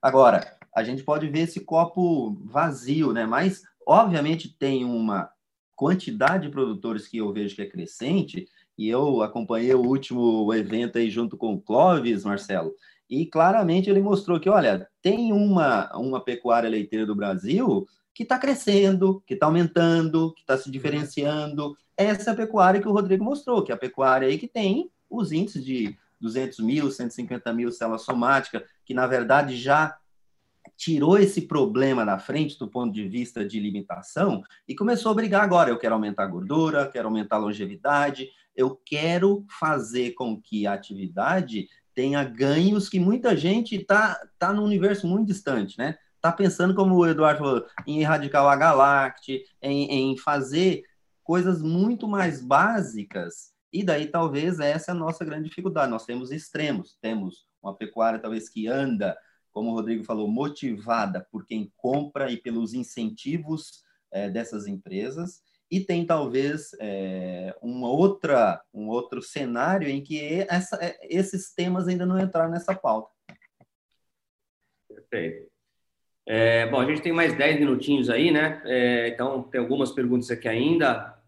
É, Monique Tavares, né? Já existem estudos relacionando o consumo de monenzina, tratamento com antibióticos intramamários com alterações na composição de sólidos do leite? É, bem, eu, o que eu posso dizer é monenzina dietética, né? Que é, é um aditivo dos mais estudados, né? E, e tem efeitos notórios na composição do leite, né? Quer dizer, ele tem um efeito depressor no teor de gordura que é super conhecida, principalmente em altas dosagens. Eu só adicionaria que numa concentração ou numa quantidade de 250 a 300 miligramas vaca dia, não há, um, digamos assim, um decréscimo no teor de gordura. Mas quando um produtor, talvez às vezes acidentalmente, acaba comprando uma ração pronta com monenzina e um sal mineral com monenzina, as duas inclusões se somam, chega a 500, 600 miligramas e aí é uma nítida depressão da gordura do leite. Só essa parte de consumo de monenzina oral é o que eu posso dizer, vamos dizer assim. É, eu pensei é, que. Eu acho que a pergunta é mais focada nisso mesmo, viu, Marcelo? Ah, então. Você usa monenzina para. Tem uma interação entre antibiótico intramamário com monenzina e tal. Eu falei, aí o negócio complicou, mas eu falei, bom, deixa eu jogar a bomba aí para eles se viram. Ô, ô Marcos, é, outra pergunta do Luiz Einara aqui. Já temos algum dado que compare ocorrência maior ou menor de CCS, mastite, quando comparamos diversos sistemas de criação, freestall, compost, semi ou pasto? É, um abraço aí para o Luiz. É, realmente, uh, que eu saiba aqui no Brasil, não, Luiz. Eu, eu tive conversando há pouco tempo com, com o Flávio, justamente para perguntar se ele tinha alguma informação. E é, de todas as informações que nós temos, é, muitas vezes o que a gente compara é um sistema que não tem nenhum tipo de condição de ambiente adequado para a vaca, e daí essa, vaca muda para um sistema, sei lá, como um compost barn, como um sistema freestall, daí nitidamente tem uma melhoria muito grande em termos de mastite, né, de higiene, em termos de capacidade da vaca de resposta.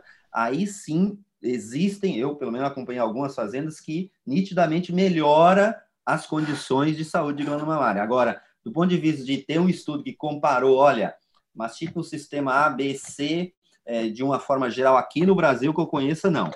A minha impressão e o meu chute é de que qualquer desses sistemas é muito melhor do que a vaca não ter nenhuma condição de higiene, não ter nenhuma condição de ambiente, de conforto.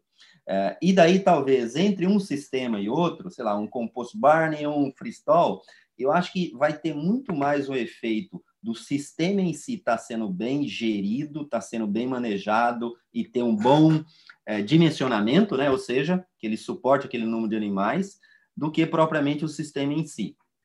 Uh, mas, é, nitidamente, quando melhora o ambiente da vaca, isso tem um reflexo positivo no controle da mastite. Aproveitar que você está aí, é, o Roberto Maia Matos, o CMT pode ser utilizado como identificador de cura bacteriológica após o tratamento da mastite clínica? É, vai, vai, ter o mesmo grau de imprecisão que a gente teria se fizesse célula somática. É, de forma geral, a gente faz esse monitoramento quando faz estudos, mas não é uma ferramenta precisa. Ou seja, a tomada de decisão sua para falar essa vaca curou ou não curou, é, não vai ter uma resposta adequada do ponto de vista de é, de tomar decisão, ou seja, se essa vaca curou, eu vou mudar essa vaca de lote, ou eu vou é, fazer algum tipo de manejo nessa vaca, é, dificilmente a gente consegue fazer isso pelo CMT.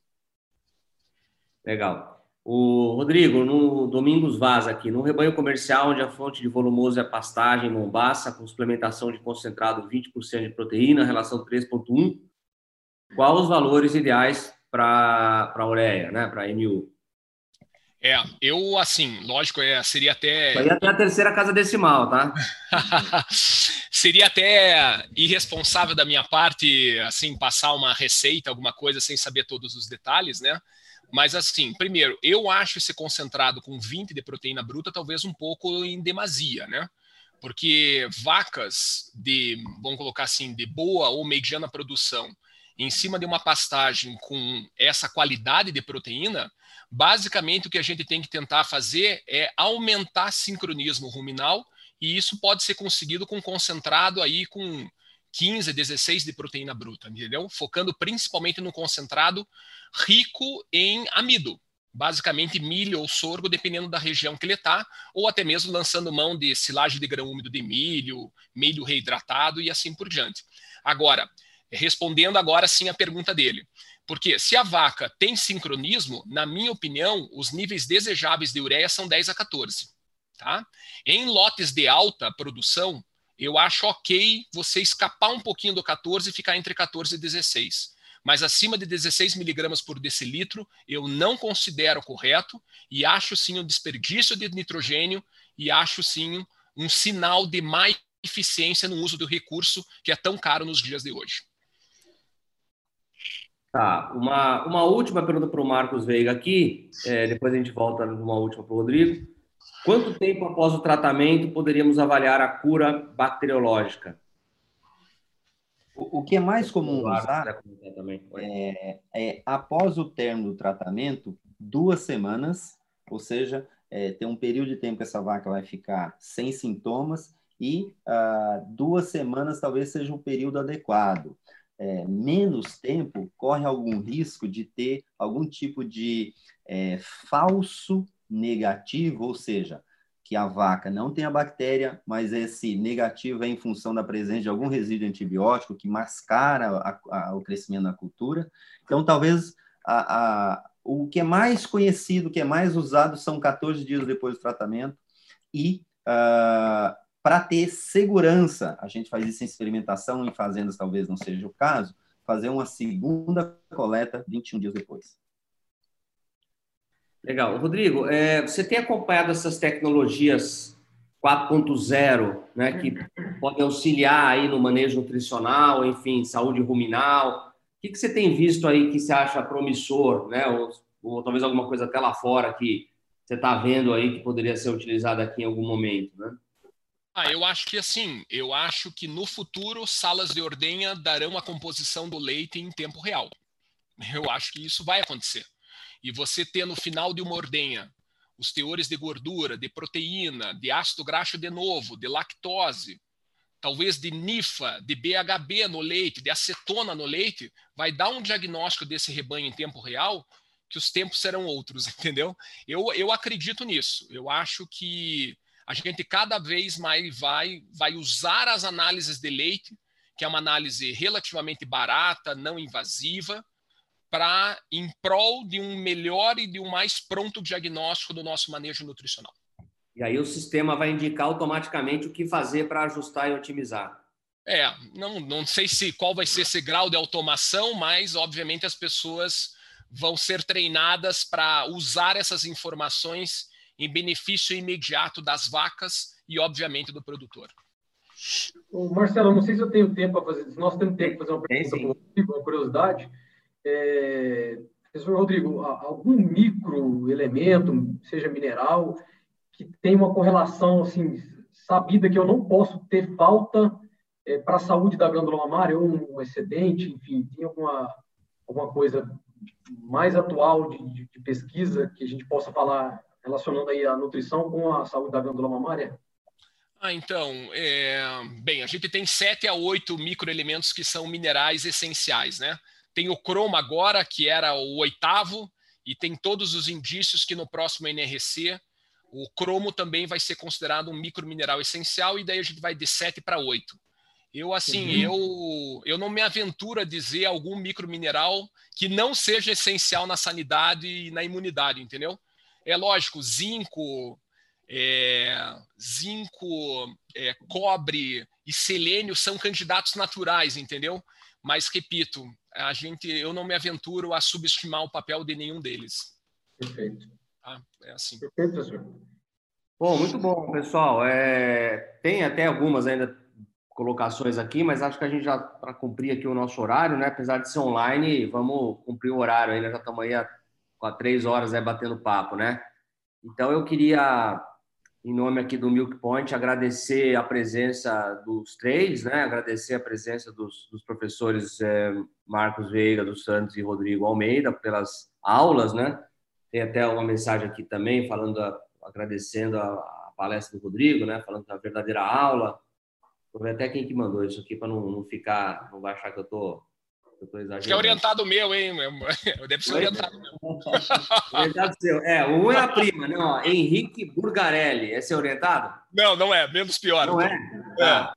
É. é o, Eduardo, o, Eduardo, teve a prima dele aqui que falou, né? Excelente palestra. Depois que sabe que a prima dele ele já ficou, ficou desculpado o negócio, né? É. Mas é isso. Também aqui falando da, da, do professor Marcos, né? Marcos Veiga, né? Marcos Neves é o outro, né? Outro Marcos. É, também excelente palestra, etc, etc. Parabéns, né? Isso aí. Então, pessoal, eu queria agradecer a presença de todos, né? A disponibilização de vocês aí nessa tarde. A gente vai passando por essa situação aí, que sei lá quando que isso vai terminar, né? É, esperamos que a ciência dê conta disso aí, né? Quanto antes, né? Já que nós estamos discutindo ciência, eu acho que vale a pena a gente se fiar aí na, na ciência, é, que é o que a gente vai ter de resposta para essa situação. Queria agradecer também a Beringer mais uma vez, hoje na, na figura do, do Eduardo Pires, né? E é isso aí, gente. Agradecer a todos os participantes que tiveram aí com a gente essa tarde. A gente tá, tinha mais de mil inscritos nesse, nesse webinar, né? E acho que está sendo um programa bastante interessante. O pessoal tem gostado muito pela interação também, pela forma como a coisa vai, é um pouco diferente do, do que se tem normalmente, né? Então, gente, obrigado, boa tarde. Beleza, obrigado. Abraço a todos, obrigado. Abraço.